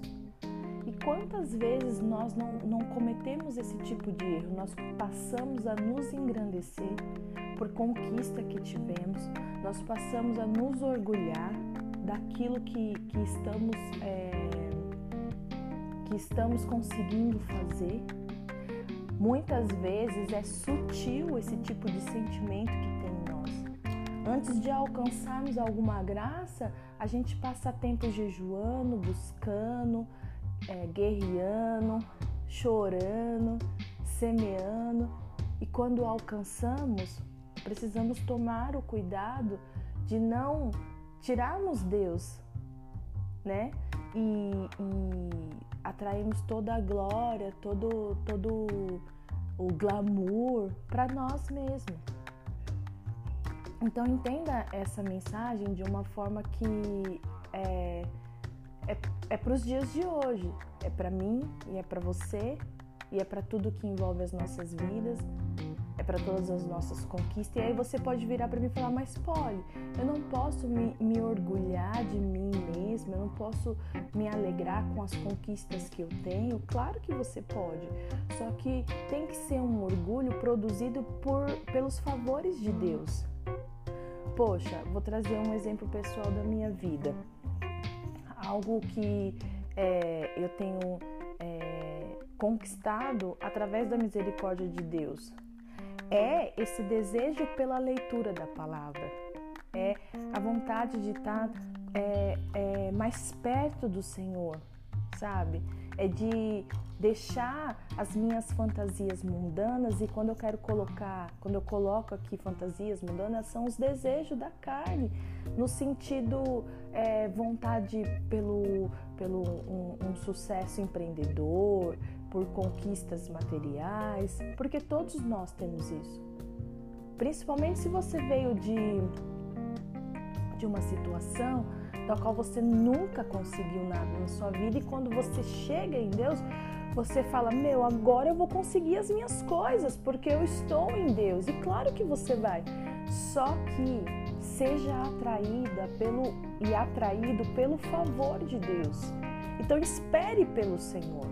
E quando ele vier, engrandeça a ele pelos feitos na sua vida e através da sua vida. Então, isso é, é que eu trouxe aqui, exemplificando é, da minha vida, né, trazendo como exemplo da minha vida, é algo que eu estou adquirindo em Deus, é algo que Deus tem me, tem me dado como um favor imerecido, né? Porque é a graça do Senhor. Porque antes, quando eu não conhecia Cristo, eu não tinha anseio nenhum por leitura. Eu não lia nada, eu não lia nem a revista Contigo e a Tititi. eu não lia, eu não tinha interesse. E quando eu cheguei a Cristo, eu já li diversos livros. O Senhor despertou em mim. Então, quando eu, quando chegar o momento de eu, de eu falar sobre o meu testemunho, fazer um podcast só do meu testemunho, vocês vão ter conhecimento de, de, dessa parte de estudo na minha vida. Mas voltando aqui, para a gente não perder o fio é, da meada, então Nabucodonosor era visto como, pelo povo como um rei muito poderoso e até mesmo um rei divino. E o modo que Deus escolheu para tratar o rei, o orgulho do rei, foi através da humilhação. Isso é pesado. Não é pesado? A palavra do rei, vamos ali no versículo 31. Ainda estava a palavra na boca do rei, quando caiu uma voz do céu e disse: A ti se diz, ó rei Nabucodonosor, passou de ti o teu reino. Agora imagine um cenário aí. O rei estava ali se engrandecendo. Não é esta a grande Babilônia que eu edifiquei para a casa real, com a força do meu poder e para a glória da minha magnificência? E aí a palavra nos, nos mostra que ele ainda estava declarando a sua grandeza, ele ainda estava fazendo a propaganda do teu orgulho, das tuas conquistas, e eis que desceu uma voz do céu e disse: Passou de ti o reino. Chega, não tem mais tempo. Vamos ler aqui. Deixa eu só ver a minha anotação, senão. Isso. Isso que, né? Tipo, vocês nem estão vendo. Passou de ti o reino. Olha só, vamos, vamos analisar algumas coisas aqui. Deus é tão misericordioso, né? Porque ele entregou para o rei um sonho, uma revelação e um conselho. A misericórdia de Deus é para todos. Será que se o rei tivesse aceitado o conselho de Daniel, que era onde que está o conselho? De se arrepender, eu não vou achar aqui agora, mas era o conselho de se arrepender.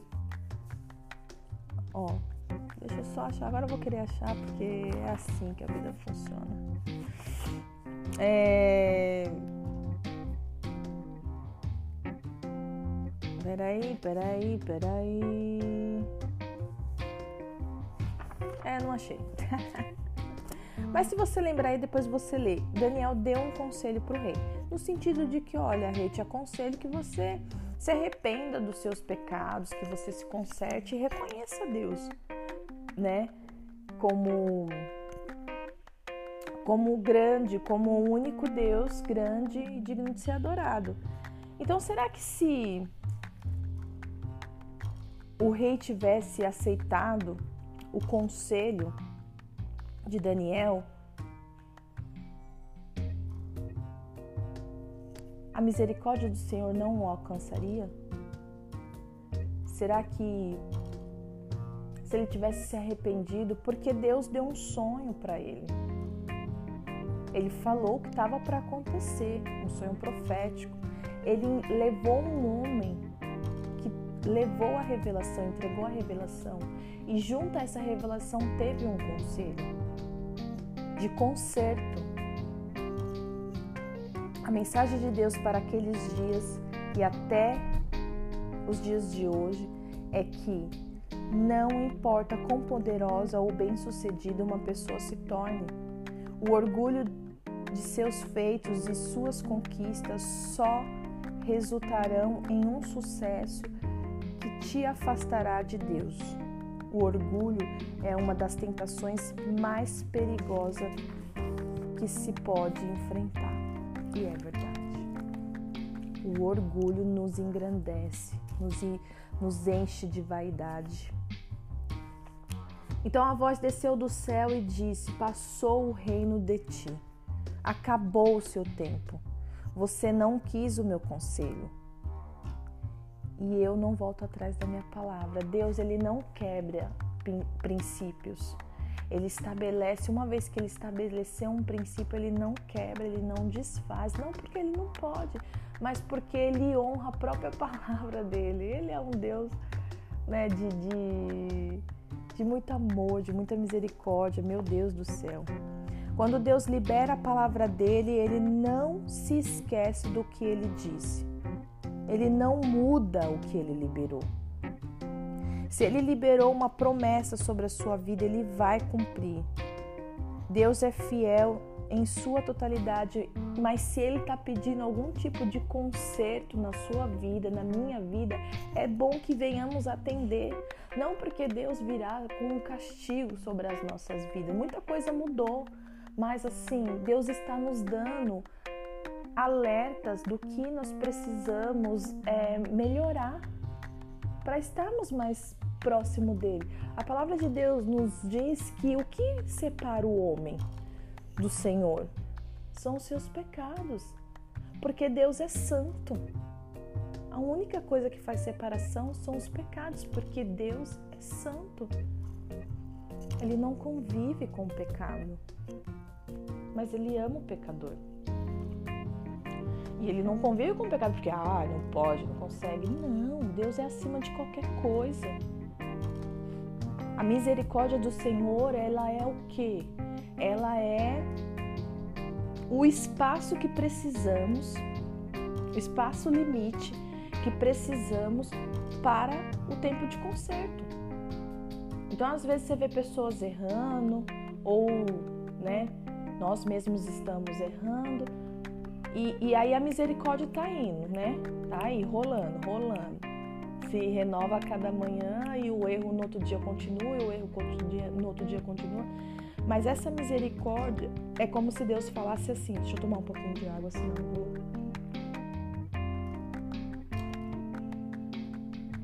É como se Deus falasse assim: filhos, se consertem por espontânea vontade. Esse é o tempo.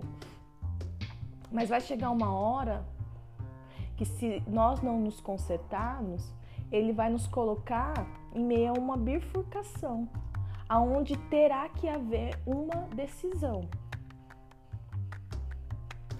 E eu já pude, eu já pude ver na minha vida, já pude vivenciar isso, coisas que eu precisava me consertar Deus falava claramente que eu precisava me consertar. E eu ficava ali, usufruindo da misericórdia de Deus. E um dia o Senhor, Ele, pela Sua própria vontade, estendeu a mão e tomou uma decisão por mim, porque Deus também faz isso. E vou te falar que machuca, que dói muito, é muito difícil. Mas o Senhor ele cuida, porque a palavra também diz que ele abre a ferida e ele vai curar. Mas o Senhor quer que nós venhamos nos antecipar nessa, nessa questão. Seja fiel, seja firme em decidir. Amém? Nele não há mudança nem variações. Isso isso tá em Tiago 1:17. Depois você quiser ler esse versículo, é lindo e trata do que ele, se ele liberou algo sobre a sua vida, nele não há mudança nem variações, ele vai cumprir. Vamos ler lá o versículo 30, 34 35. Mas, ao fim daqueles dias, eu, Nabucodonosor, levantei os meus olhos ao céu e tornou-me a, a vir o meu entendimento. E eu bendisse o Altíssimo, e louvei, e glorifiquei ao que vive para sempre, cujo domínio é um domínio sempiterno cu, e cujo reino é de geração em geração. E todos os 35 e todos os moradores da terra são reputados em nada, e segundo a sua vontade ele opera com o exército do céu, e os moradores da terra não há quem possa estorvar sua mão e lhe diga: Que fazes? Lembra que é, Daniel falou para ele que só quando ele reconhecesse a Deus que o reino dele voltaria e tudo se normal, normalizaria? Então, esse é o tempo. O rei cai em si, reconhece suas falhas e engrandece a Deus novamente. Deus se relacionou mais de uma vez com o rei Nabucodonosor. Em Daniel 2,47, ele reconheceu que Deus é Deus de revelação. Em Daniel 3, 28 e 29, ele glorifica a Deus por salvar os meninos da fornalha. Mas, mesmo o rei vendo todos os feitos de Deus, em Daniel 4,36, Nabucodonosor volta a, a, a brilhar, a estrelinha do coração dele volta a brilhar. Vamos ver esse 4,36, o que, acontece? No mesmo tempo, me tornou a vir o meu entendimento e para a dignidade do meu reino ro, é, e para a dignidade do meu reino tornou-me a vir a minha majestade e o meu resplendor e me buscaram os meus capitães e os meus e os meus grandes e fui resplandecido no meu reino e a minha glória foi aumentada. Ah, a minha glória foi aumentada. Aí ele, deixa eu ver se eu coloquei alguma coisa desse versículo. Não, é isso. E a minha glória foi aumentada. Ele reconhece que Deus existia e que opera grandes milagres, mas em nenhum momento ele reconheceu Deus como seu Senhor, ele não servia a Deus. Você entende? O reinado de Nabucodonosor durou em torno de 43 anos até que ele falecesse e viesse outro, um outro Deus. Então, o que, que a gente tira, já finalizando esse capítulo 4? O que a gente tira como lição? Ele adorava exaltava a Deus só com os lábios, mas nenhum momento ele optou em servir ao Senhor. E nós não podemos caminhar dessa forma como o rei Nabucodonosor. Vendo os feitos de Deus, vendo Deus trabalhar, vendo a misericórdia de Deus nos alcançar, mas ao mesmo tempo trazer a glória para nós. Quem perde somos nós, não é o Senhor. Se eu mudo ou se eu não mudo o meu comportamento, Deus vai continuar o mesmo. Se eu decido ser uma pessoa melhor, ou se eu decido continuar no meu pecadinho de estimação, Deus vai continuar o mesmo. Não vai, não vai. A mudança que precisa acontecer é em nós. Amém? Então, esse foi o capítulo 4 eu vou dar um tempinho aí de intervalo, toma uma água, dá uma respirada, pensa um pouquinho e logo a gente volta com o capítulo 5 e o 6. Deus abençoe.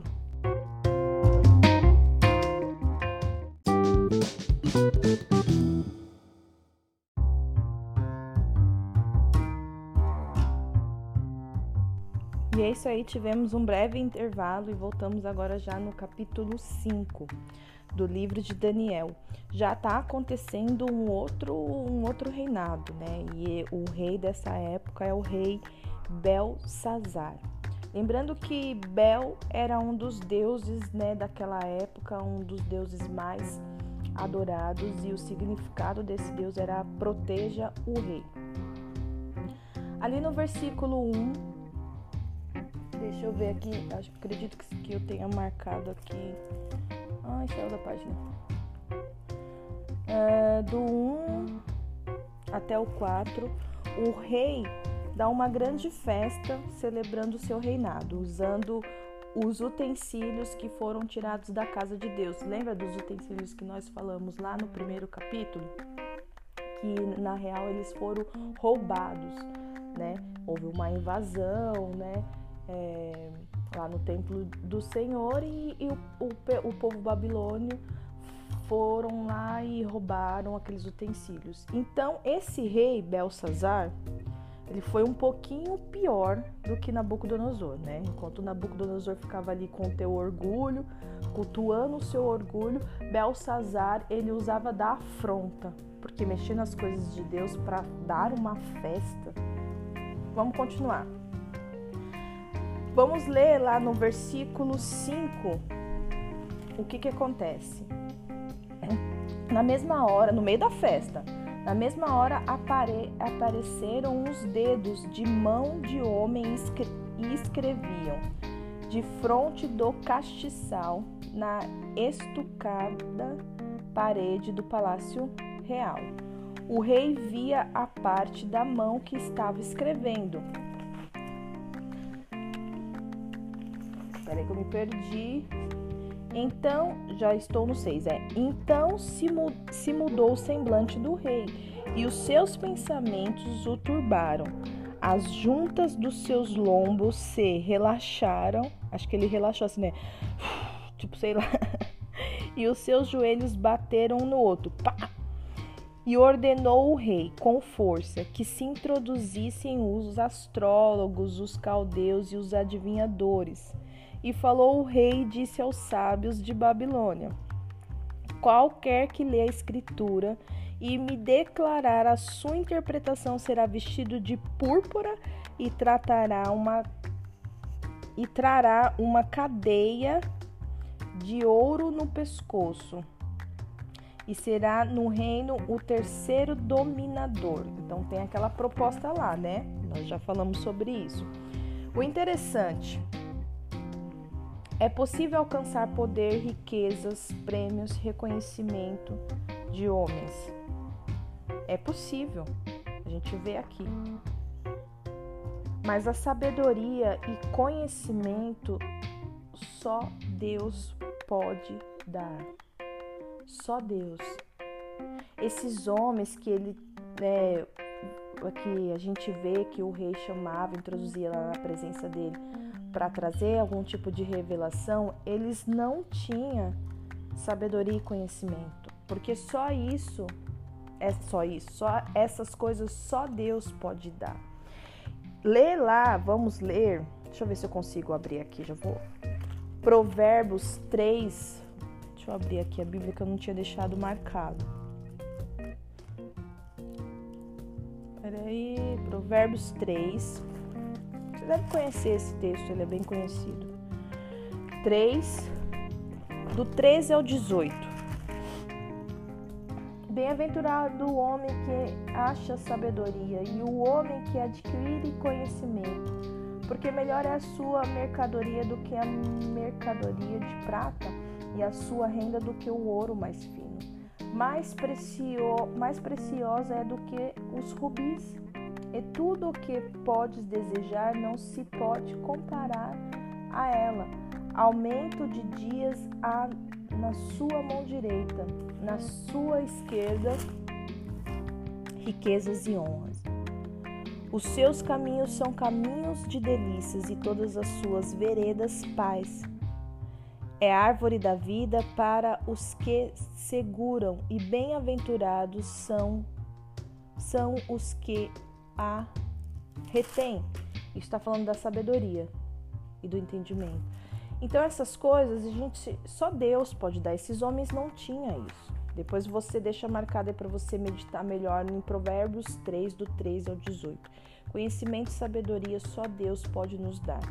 Você consegue sim adquirir poder, riquezas, prêmios, reconhecimentos de homens. Você consegue. Mas essas duas coisas a gente só alcança em Deus. No versículo 8, voltamos lá para Daniel. No versículo 8 do capítulo 5. Nenhum daqueles que o rei solicitou conseguiu interpretar a mensagem. Ah, vá, sério. Sobrou para quem? Sobrou para Daniel, né? Já lá no versículo 12. Vamos ver aqui. Cadê o versículo 12? Versículo 11. Não há no rei. Não, peraí. Há no teu reino um homem que tem o espírito dos deuses santos, e nos dias de teu pai se achou nele luz inteligência e sabedoria. Versículo 12.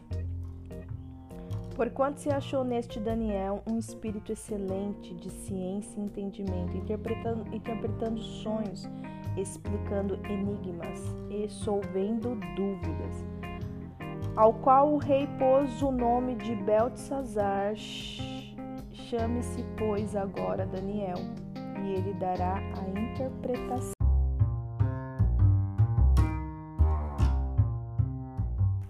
Agora, rapidamente, vamos abrir um parênteses aqui para fazer um breve comentário sobre esse versículo 12. É, qual era a diferença de Daniel pa, para esses homens de poder? O que, que tinha em Daniel de diferente? Eu creio que não se resume apenas no dom de sabedoria e de revelação que ele tinha, mas o essencial, a da diferença de Daniel a esses homens era sua fidelidade e a devoção a Deus. Se nós observarmos, ele não negociava os seus valores em tempo nenhum. Ele não almejava os presentes do rei, e no versículo 17 a gente vê Daniel rejeitando.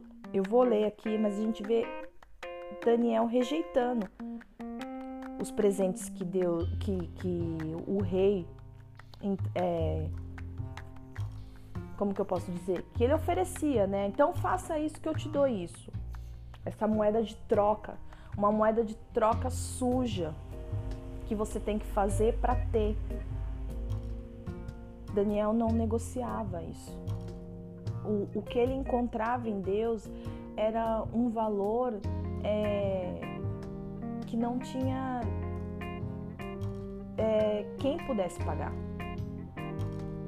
E às vezes você está em algum cenário que existem homens de poder. Eu vi esses dias uma imagem muito interessante. Para você, eu acredito que ela venha é, nos ajudar com uma reflexão. A imagem era assim, vou tentar descrever aqui. De um lado tinha uma, uma pessoa que estava fazendo um quadro, estava pintando um quadro com uma imagem lá, uma imagem qualquer. E ela estava vestida mais humildemente, mais, né, tampada assim. E aí tinha uma quantidade de likes, né, para aquela era forma de desenho para aquela, para aquela imagem. Aí tinha assim dois likes. E do outro, no mesmo lado, no outro lado, assim, no lado oposto, tinha uma outra imagem de uma pessoa assim, né, melhor produzida.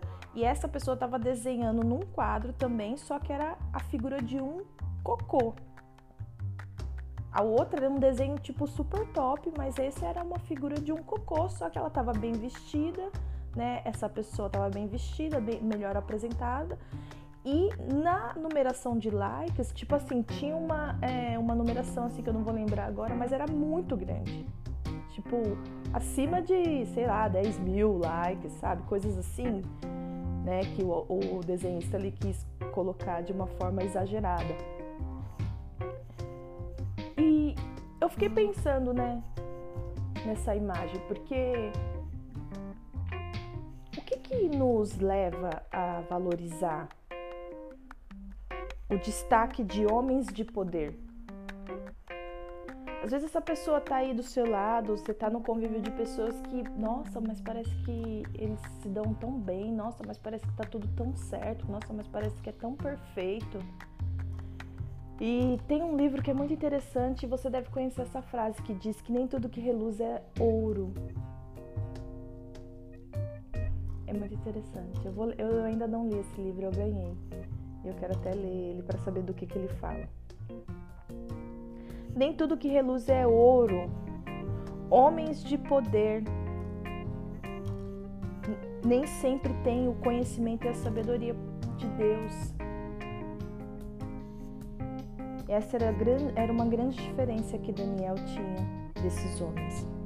Vamos ler lá o versículo 17?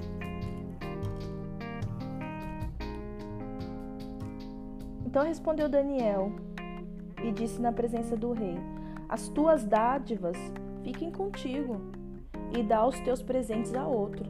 Todavia, lerei ao rei a escritura, a escritura e lhe darei a saber a interpretação. Olha só que exemplo. Ele vira para o rei e ele fala: pode ficar com os teus presentes, eu não quero, eu não preciso dos, dos teus presentes. Abençoa outro, dá para outros aí que estão precisando, que estão lutando para ter, estão guerreando entre si aí para ter. Dá para esses homens de poder.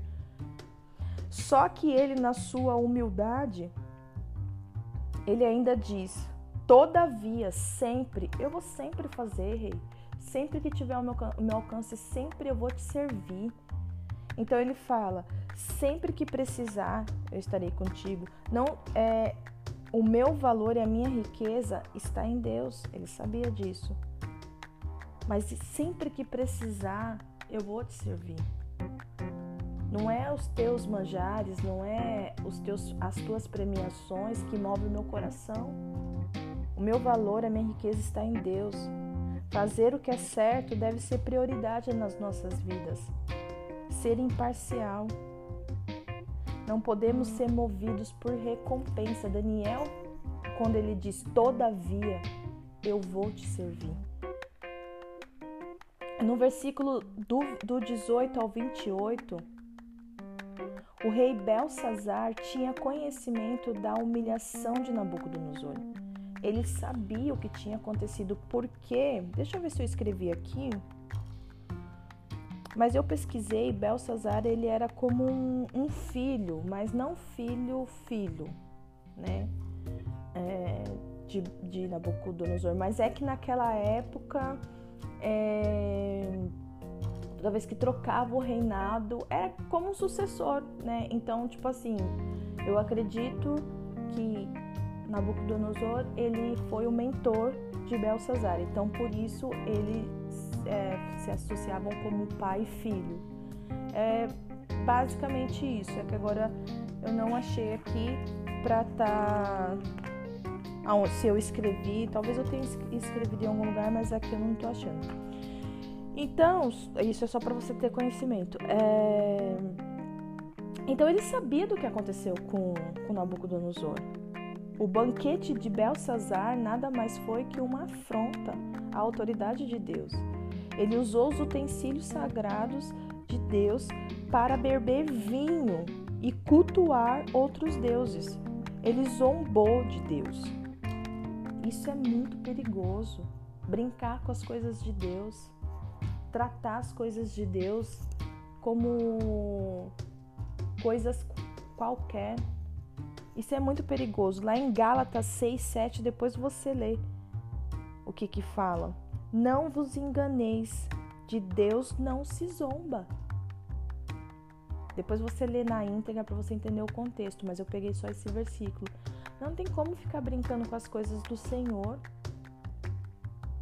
Às vezes, eu já trabalhei em lugares que pessoas sem conhecimento nenhum de Deus zombavam do Senhor, riam do Senhor. E até teve uma situação que foi muito constrangedora, que foi até de um homem de muita ignorância na época.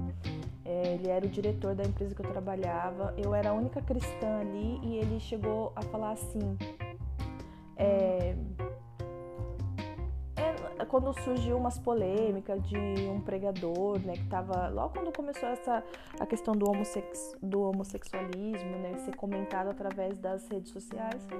E aí ele falou assim, eu não sei que esse que esse pastor, né, numa conversa assim, eles estavam tudo conversando assim, né? Eu não sei o que que esse pastor quer falar de homossexualismo. Jesus, Jesus era gay. Jesus fazia troca-troca com os apóstolos. Olha isso. Meu Deus do céu, na hora assim, sabe? Eu era nova convertida, me subiu um calor. Sabe quando você sente que seu rosto fica queimando assim? Tudo que eu queria era defender Jesus e falar e falar e falar e dar a Bíblia na cabeça daquele homem. Eu acho que era melhor na boca, né? Pra ele nunca mais morder se ele mordia a língua. E daí na hora eu só senti o Espírito Santo me conduzindo até o banheiro. O banheiro dentro de empresa é um lugar sagrado, né? Um lugar santo. É um lugar de separação. Você chega ali, você nem precisa fazer suas necessidades. É mais um lugar onde você se afugenta e se recolhe, né? Nos braços do Pai. E aí eu fui para lá e eu comecei a chorar. Eu caí num pranto tão, tão assim profundo, de, quebrantado mesmo. E mas é, na hora eu senti o Espírito Santo falando assim para mim: Você não precisa me defender. Este homem está sobre uma ignorância da qual você já esteve um dia. Não precisa entrar em guerra e ficar me defendendo. Aquilo, aquele foi um momento, foi uma ministração para aquele momento. Talvez hoje, que eu já tenho uma caminhada, talvez eu conversaria com aquele homem. Mas eu acredito que naquele momento, por eu ser uma nova convertida, não, não ter tanto conhecimento da Bíblia naquela época, eu acredito que se eu começasse a falar, eu ia mais era discutir, sabe? E como todos ali, de uma certa forma, tinha, alguns, ele não, ele que falou não, né?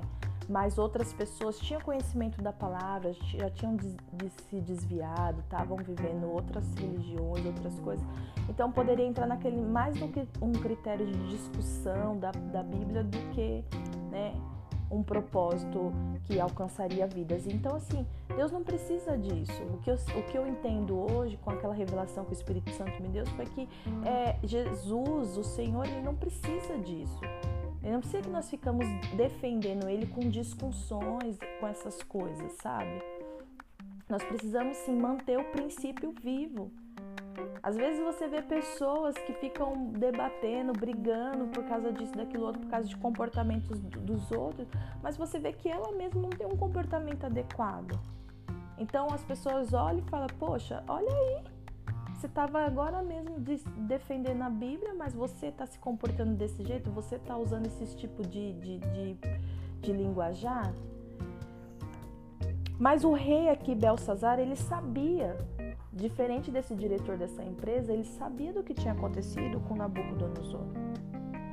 Mas ele quis usar de afronta. Então tem pessoas que sabem o que está fazendo. E é isso que nós precisamos ter é, bem é, discernido dentro de nós. Quem sabe o que está fazendo? Tem pessoas que sabem a qual, a qual Deus ela está servindo. Tem pessoas que sabem. E tem pessoas que são enganadas, simplesmente estão num, num, num, período de enganação. Mas o rei aqui ele sabia o que tinha acontecido. Mas a palavra em Gálatas 6 nos, nos instrui que não vos enganeis. De Deus não se zomba. Então, se você conhece a palavra do Senhor, se você conhece desse amor, não fica brincando com as coisas do Senhor, não. Eu não quero que essa palavra se torne uma palavra chata, sabe? Uma palavra pesada de exortação. Convertei-vos, raça de víbora. Não, mas eu quero que traga para mim, primeiramente, para você, uma reflexão de tudo que nós temos vivido, de como nós estamos lidando com as coisas do Senhor. Amém? Devemos ser corajosos, portadores da verdade, sempre, mesmo estando sob pressão. Então, é... Daniel não negociava os seus valores e não ressentia por dizer a verdade. Só que Daniel não ficava entrando em briga e em discussões. Quero ressaltar aqui novamente. Ah, então eu estou nessa situação e não posso falar nada, Polly. Você pode falar, mas você precisa ter sabedoria e não ficar entrando em discussões. Se você está semeando a palavra numa terra que é infértil, fique em paz. Deixe o seu comportamento falar mais do que as suas palavras. Se você está semeando a palavra numa terra que você está vendo que vai frutificar, continua, persevera, mas mantenha a essência, não fica discutindo, não cai na pilha de Satanás, não discute. Não deixa Satanás tirar o seu foco. Bem-aventurado aqueles que são pacificadores, pois esses, esses serão chamados de filhos de Deus. Seja pacificador. Amém? E quando chegar o tempo de confronto, um tempo de você né, é, entregar um, algo a mais, Deus vai te mostrar, Deus vai te guiar. Ele sabe a hora certa para todas as coisas. Não devemos usar de grosserias com as pessoas, mas sempre da verdade. Existe uma diferença muito grande em relação a isso. Versículo 30. Belsazar morre no mesmo dia que Daniel esteve na presença dele. Vamos ler aqui para a gente não ficar perdido no que está acontecendo aqui. Mas não esqueçam de ler na íntegra, é muito importante isso para que você venha entender todo o contexto. Ó, do 18 ao 28, eu já dei a explicação, né? Eu dei primeiro a explicação. Ah, vamos ler então do 18? Ó Rei Deus, o Altíssimo deu, o, alt, o Altíssimo, deu a Nabucodonosor teu pai o reino e grandeza, a glória e a magnificência. É por causa da grandeza que lhe deu, todos os povos, nações, línguas tremiam e temiam diante dele. A quem queria matava e a quem queria dava vida. E a quem queria engrandecia e a quem queria abatia.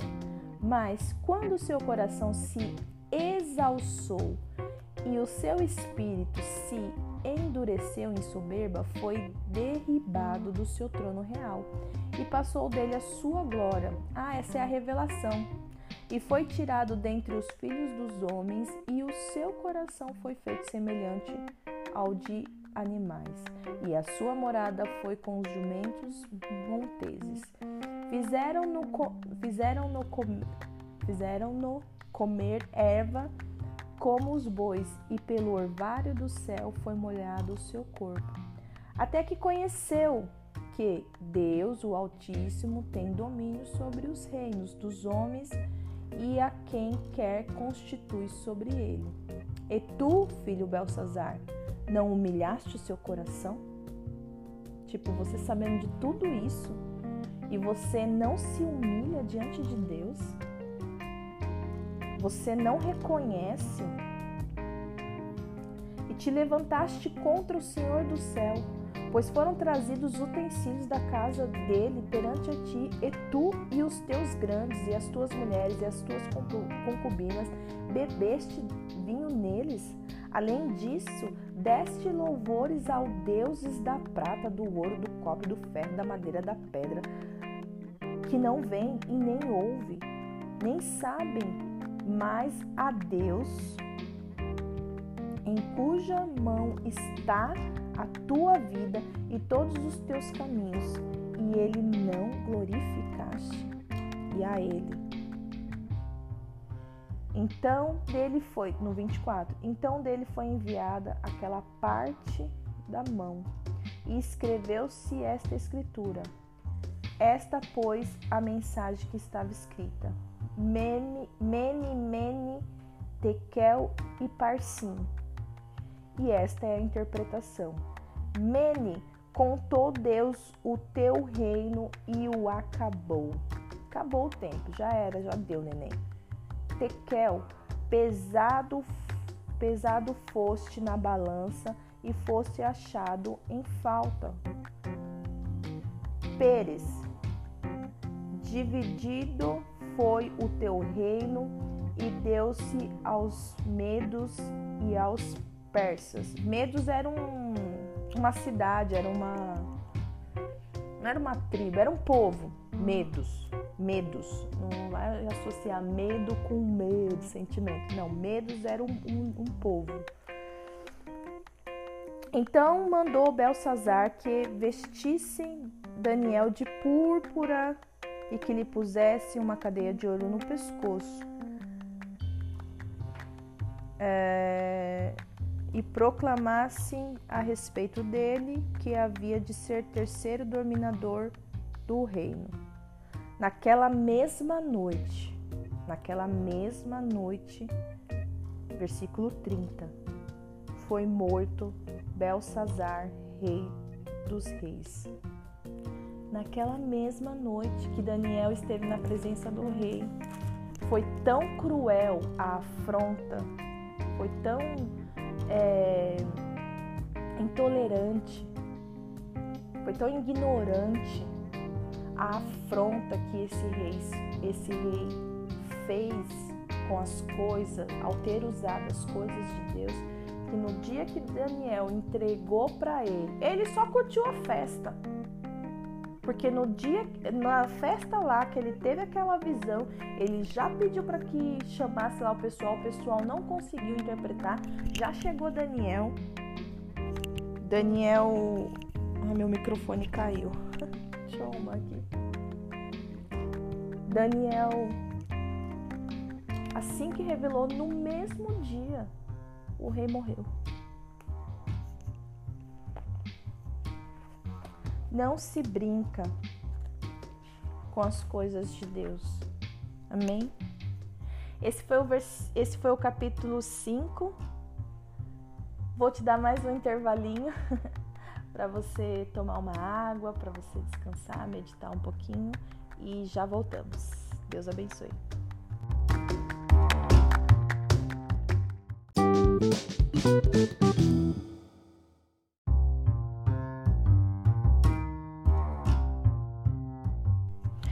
Voltamos novamente agora para finalizar esse episódio de hoje do livro de Daniel. Nós vamos falar sobre o capítulo 6 e eu tô assim, meu Deus, como é demais esse capítulo! Nossa, dá vontade de ler diversas vezes, porque de tudo que nós já lemos, né, sobre Daniel até aqui, esse capítulo é selinho fenomenal. É demais. Então, sem delongas, vamos iniciar. Então, aqui no é, capítulo 6, deixa eu só me organizar aqui achar. Fala sobre Daniel na cova dos leões. E já nesse período, Daniel já estava ali beirando seus 80 anos. É, então eu fiz uma anotação aqui como um pano de fundo, depois a gente vai é, sendo guiada pelos, pelos versículos, amém? Já no reinado de Dário, o medo, Daniel estava entre os príncipes e o rei via o diferencial de Daniel. Por gostar de Daniel, ele pensa em eleger, ele só pensa, a palavra de Deus diz que ele pensa em eleger a, Daniel a um cargo de maior autoridade. Ele estava entre os príncipes e o rei tinha pretensão de elevar esse cargo dele. E com isso gerou um incômodo nos outros. E eles tentam armar contra a vida de Daniel. Agora vamos para a palavra, vamos ler do 1, do versículo 1 até o 9. E apareceu bem a Dário constituir sobre o reino a 120 presidentes que estivessem sobre todo o reino, e sobre ele eles três príncipes, dos quais Daniel era um, aos quais esses presidentes dessem conta, para que o rei não for não sofresse dano. Então, o, me, o mesmo Daniel que distinguiu desses príncipes e presidentes, porque nele havia um espírito excelente, o rei pensava constituí-los sobre todo o reino. Ele ia ser o maioral. Depois do rei seria Daniel. Então os príncipes e os presidentes procuravam achar ocasião contra Daniel a respeito do reino, mas não podiam achar ocasião ou culpa alguma porque Daniel era fiel e não se achava nenhum nele nenhum vício nem culpa. Então estes homens disseram: Nunca acharemos ocasião alguma contra este Daniel, se não procurarmos contra ele na lei do seu Deus. Friso no capítulo 5, no versículo 5. No versículo 5 que, que isso nos ensina? Devemos manter nossas vidas de um modo irrepreensível. Essa é a única forma que os nossos inimigos não vão conseguir nos acusar. Vocês viram que é em, em questão de caráter, a palavra de Deus diz que eles não achavam nada contra Daniel e eles declararam por quê? Porque Daniel era fiel fiel a Deus, leal ao, aos homens, leal ao rei. Então não, não, não tinha como achar acusação sobre Daniel. Mas o que, que eles tramam contra Daniel? Atacar a fé. Eles procuraram um meio de atingir a Daniel de uma forma da qual ele não pudesse ser elegido pelo rei. A inveja, né? A inveja desperta um, um poder nas pessoas através da raiva, da fúria e elas tramam. Elas deixam o seu, o seu coração voltado pro, pro rancor, para a raiva. Vamos continuar lendo aqui. No versículo 7, vemos a estratégia contra a fé de Daniel. Então, os, então estes príncipes, eu estou no 6 ainda, então estes príncipes e presidentes foram juntos ao rei e disseram assim: Ó rei Dário que vive eternamente, todos os príncipes do reino, os prefeitos e os presidentes, capitães e governadores tomaram um conselho, fizemos uma reunião a fim de estabelecermos um edito real e fazerem firme este mandamento, que qualquer, por espaço de 30 dias, fizeram uma petição a qualquer Deus ou a qualquer homem e não a ti, ó rei, seja lançado na cova de leão, dos leões. Então o que, que eles falaram? Eles falaram assim, então, rei, a gente, nós fizemos uma reunião aqui, o que, que nós pensamos, né? Nós, pensamos, nós chegamos a uma conclusão que, para benefício do rei, é, seria bom que, em vez de pedirem coisas a, a outros deuses, né, é, num período de 30 dias, um mês, tem que pedir para o rei. Se não, quem não pedir para o rei e pedir para outro Deus tem que ser lançado na cova dos leões, porque isso é uma afronta do rei. Estou criando aqui um cenário, né, de, de, de, de, disso daí, dessa coisa que eles armaram, né, de armação. Então você imagina, eles chegaram lá e falaram dessa forma para o rei. Agora, pois, ó rei, confirma o edito e assina a escritura para que não seja mudado. Eles ainda vão dando direções para o rei, conforme a lei dos medos e dos persas, que se não pode revogar. É, um parênteses aqui, o que, que acontece? Naquela, naquele, naquela época, é, toda vez que um rei é, desse povo dos medos lançasse um decreto, eles não, ele não podia revogar, ele não podia tirar esse decreto. Nem o próprio rei, que era a autoridade maior ali, podia fazer isso. Então, uma vez que era lançado um decreto, tinha que ser cumprido.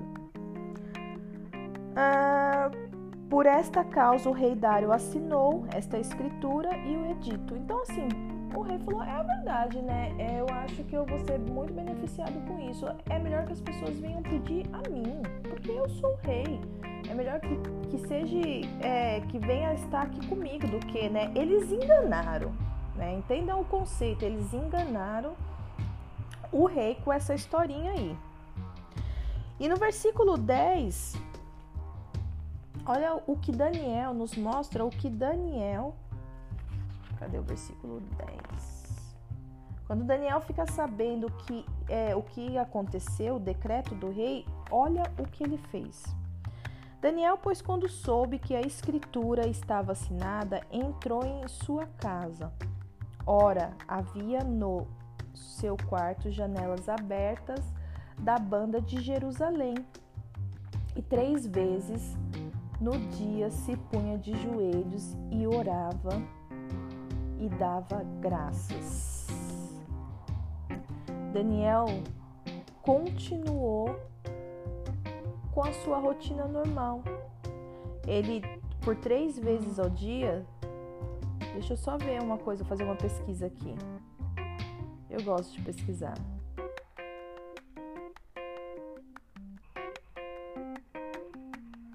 Peraí, peraí. Vamos ver. O que que o número 3 significa na Bíblia?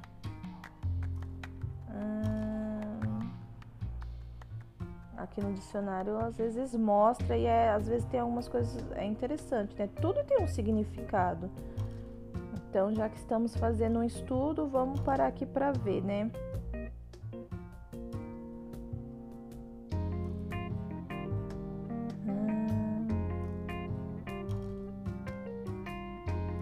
Pai, Filho e Espírito Santo. A totalidade de Deus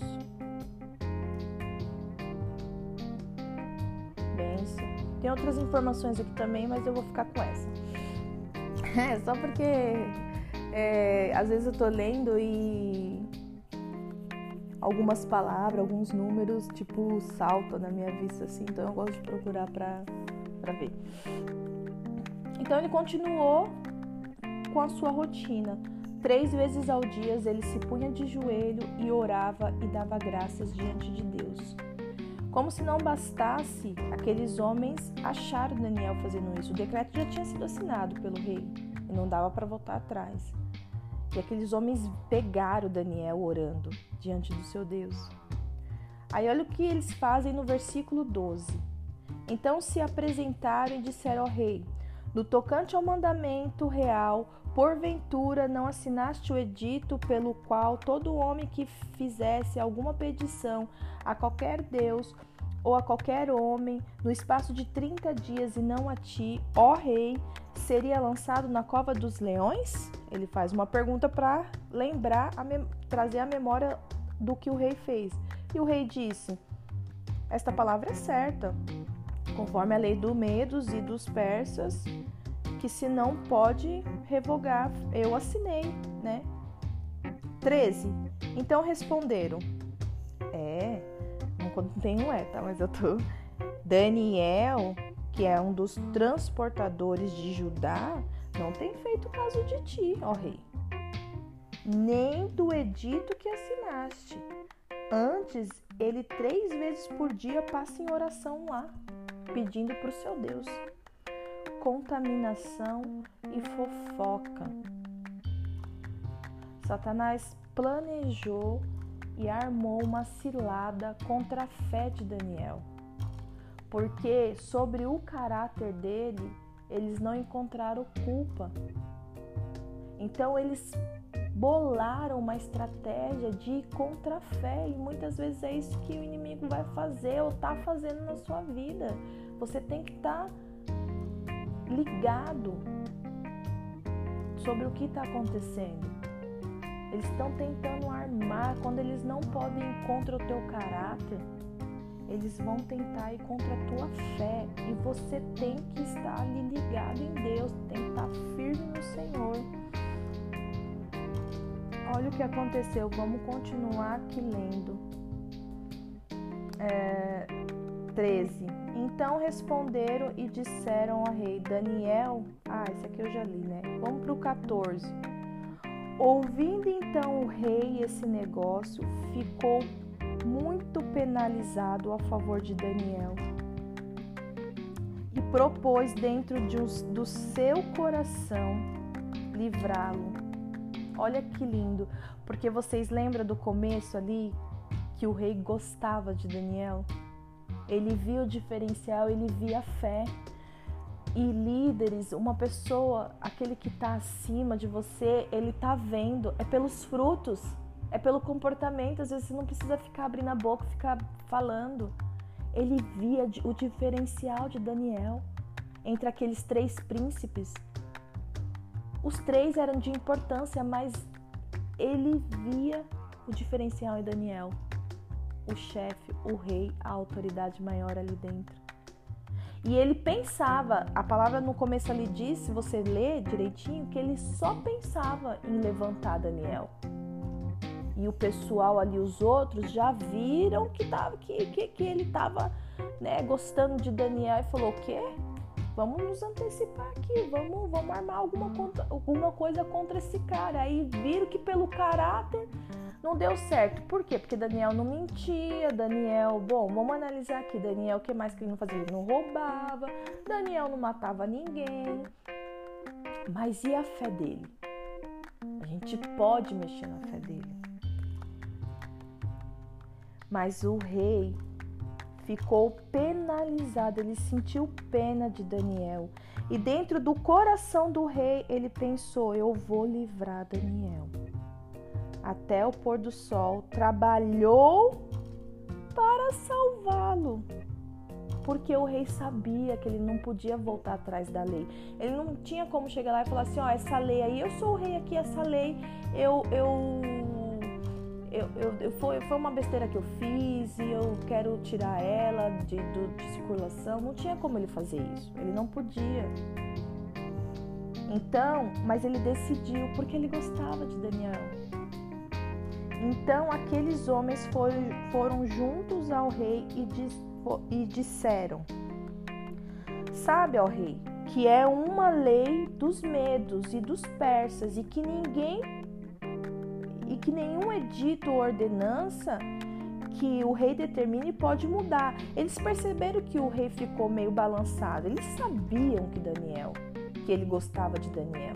E vocês viram que ele no vers... aqui ó, no, no, no 15, no finalzinho, eles eles afirmam, eles reafirmam pro rei, tipo, não, tudo bem, rei, você tá meio balançadinho aí, mas eu quero só te lembrar aqui que uma vez que, o, que você, que o senhor é, lança uma, uma lei, ela não, não volta mais atrás, não tem como ser tirada, não.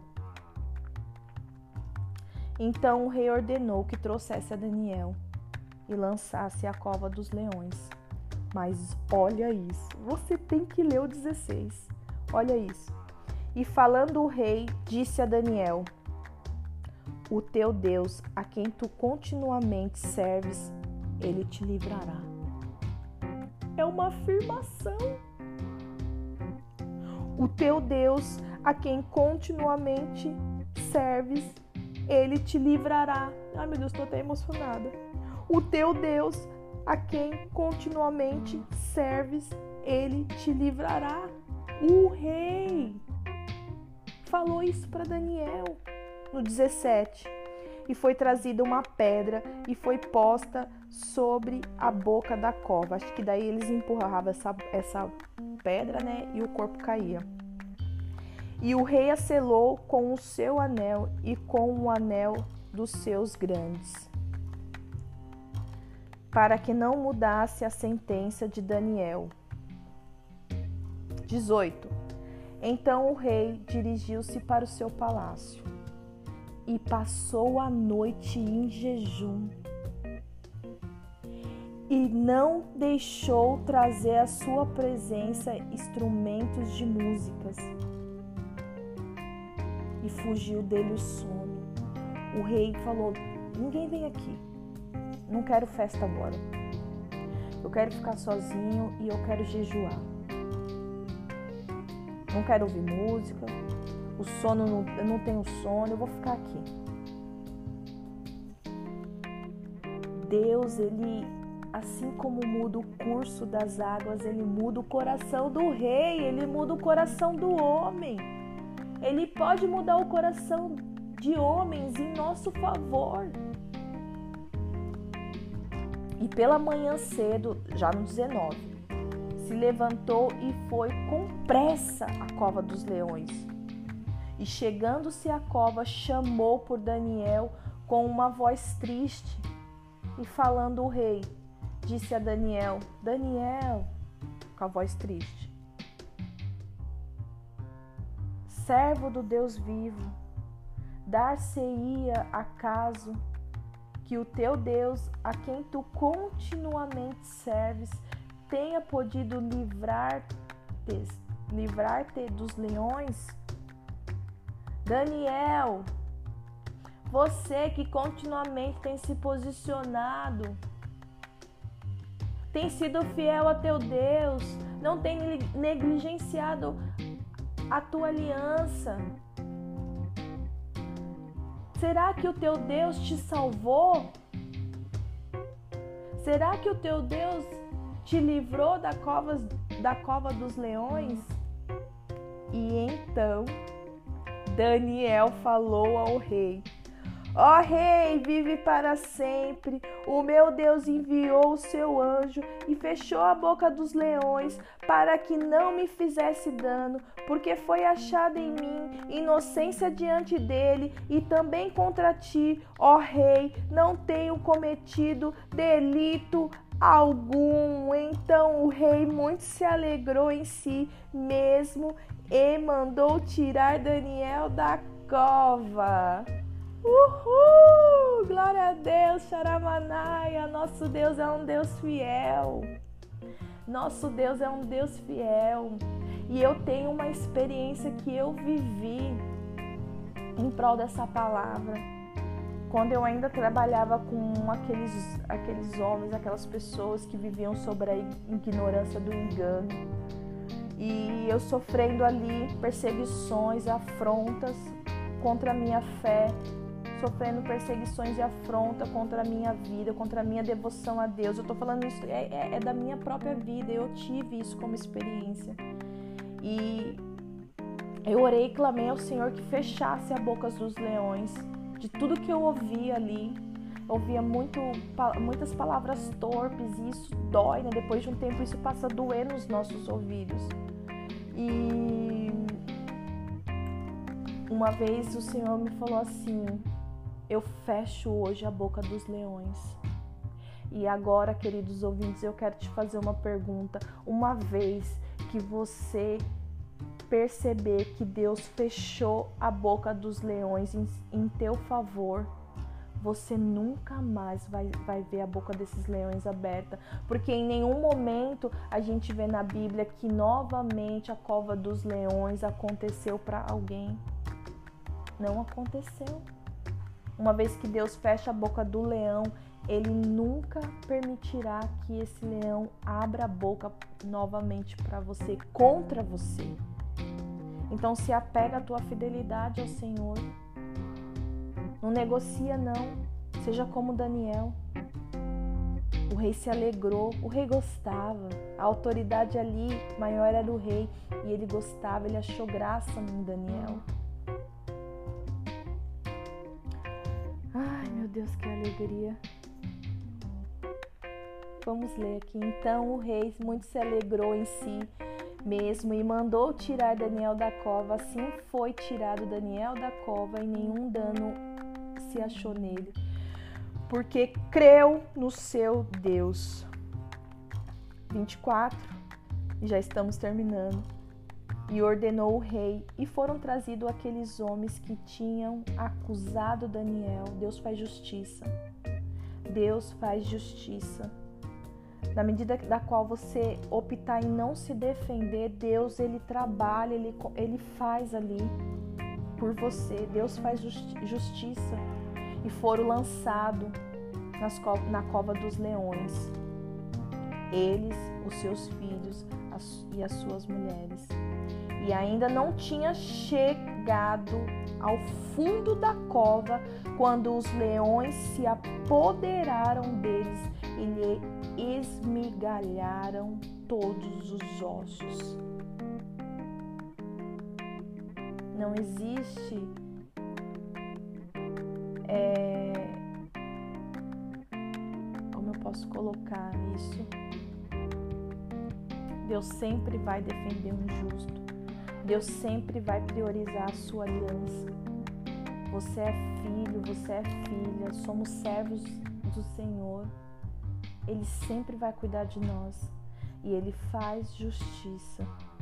Então o rei Dário escreveu a todos os povos, nações e gente de diferentes línguas que moram a toda a terra. A paz vos, a paz vos seja multiplicada.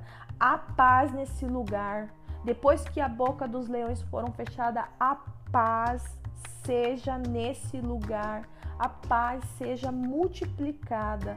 Da minha parte é feito um decreto, pelo qual em todo o domínio do meu reino os homens tremam e temam perante o Deus de Daniel, porque ele é o Deus vivo e para sempre, permanentemente. Olha. E o seu reino não se pode destruir e o seu domínio é até o fim. Ele livre, salva e opera sinais e maravilhas no céu e na terra. Ele livrou Daniel do poder dos leões. E este Daniel, pois, prosperou no reinado de Dário e no reinado de Ciro, o persa.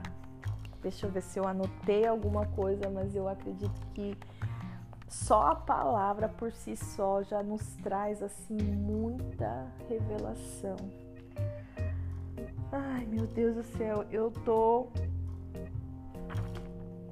não, eu não anotei nada. eu tô assim maravilhada com esse versículo, com esse capítulo 6. É um capítulo que tem que gerar em mim você o desejo em permanecermos em Deus, em permanecermos firmes, em não negociarmos a nossa aliança com o Senhor, aquilo que Ele colocou como propósito no nosso coração. Nós devemos permanecer firmes.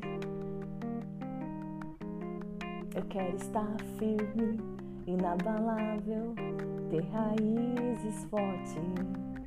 Nós precisamos viver sobre essa convicção de que Deus é soberano sobre qualquer situação. Isso vai fazer diferença nos nossos dias.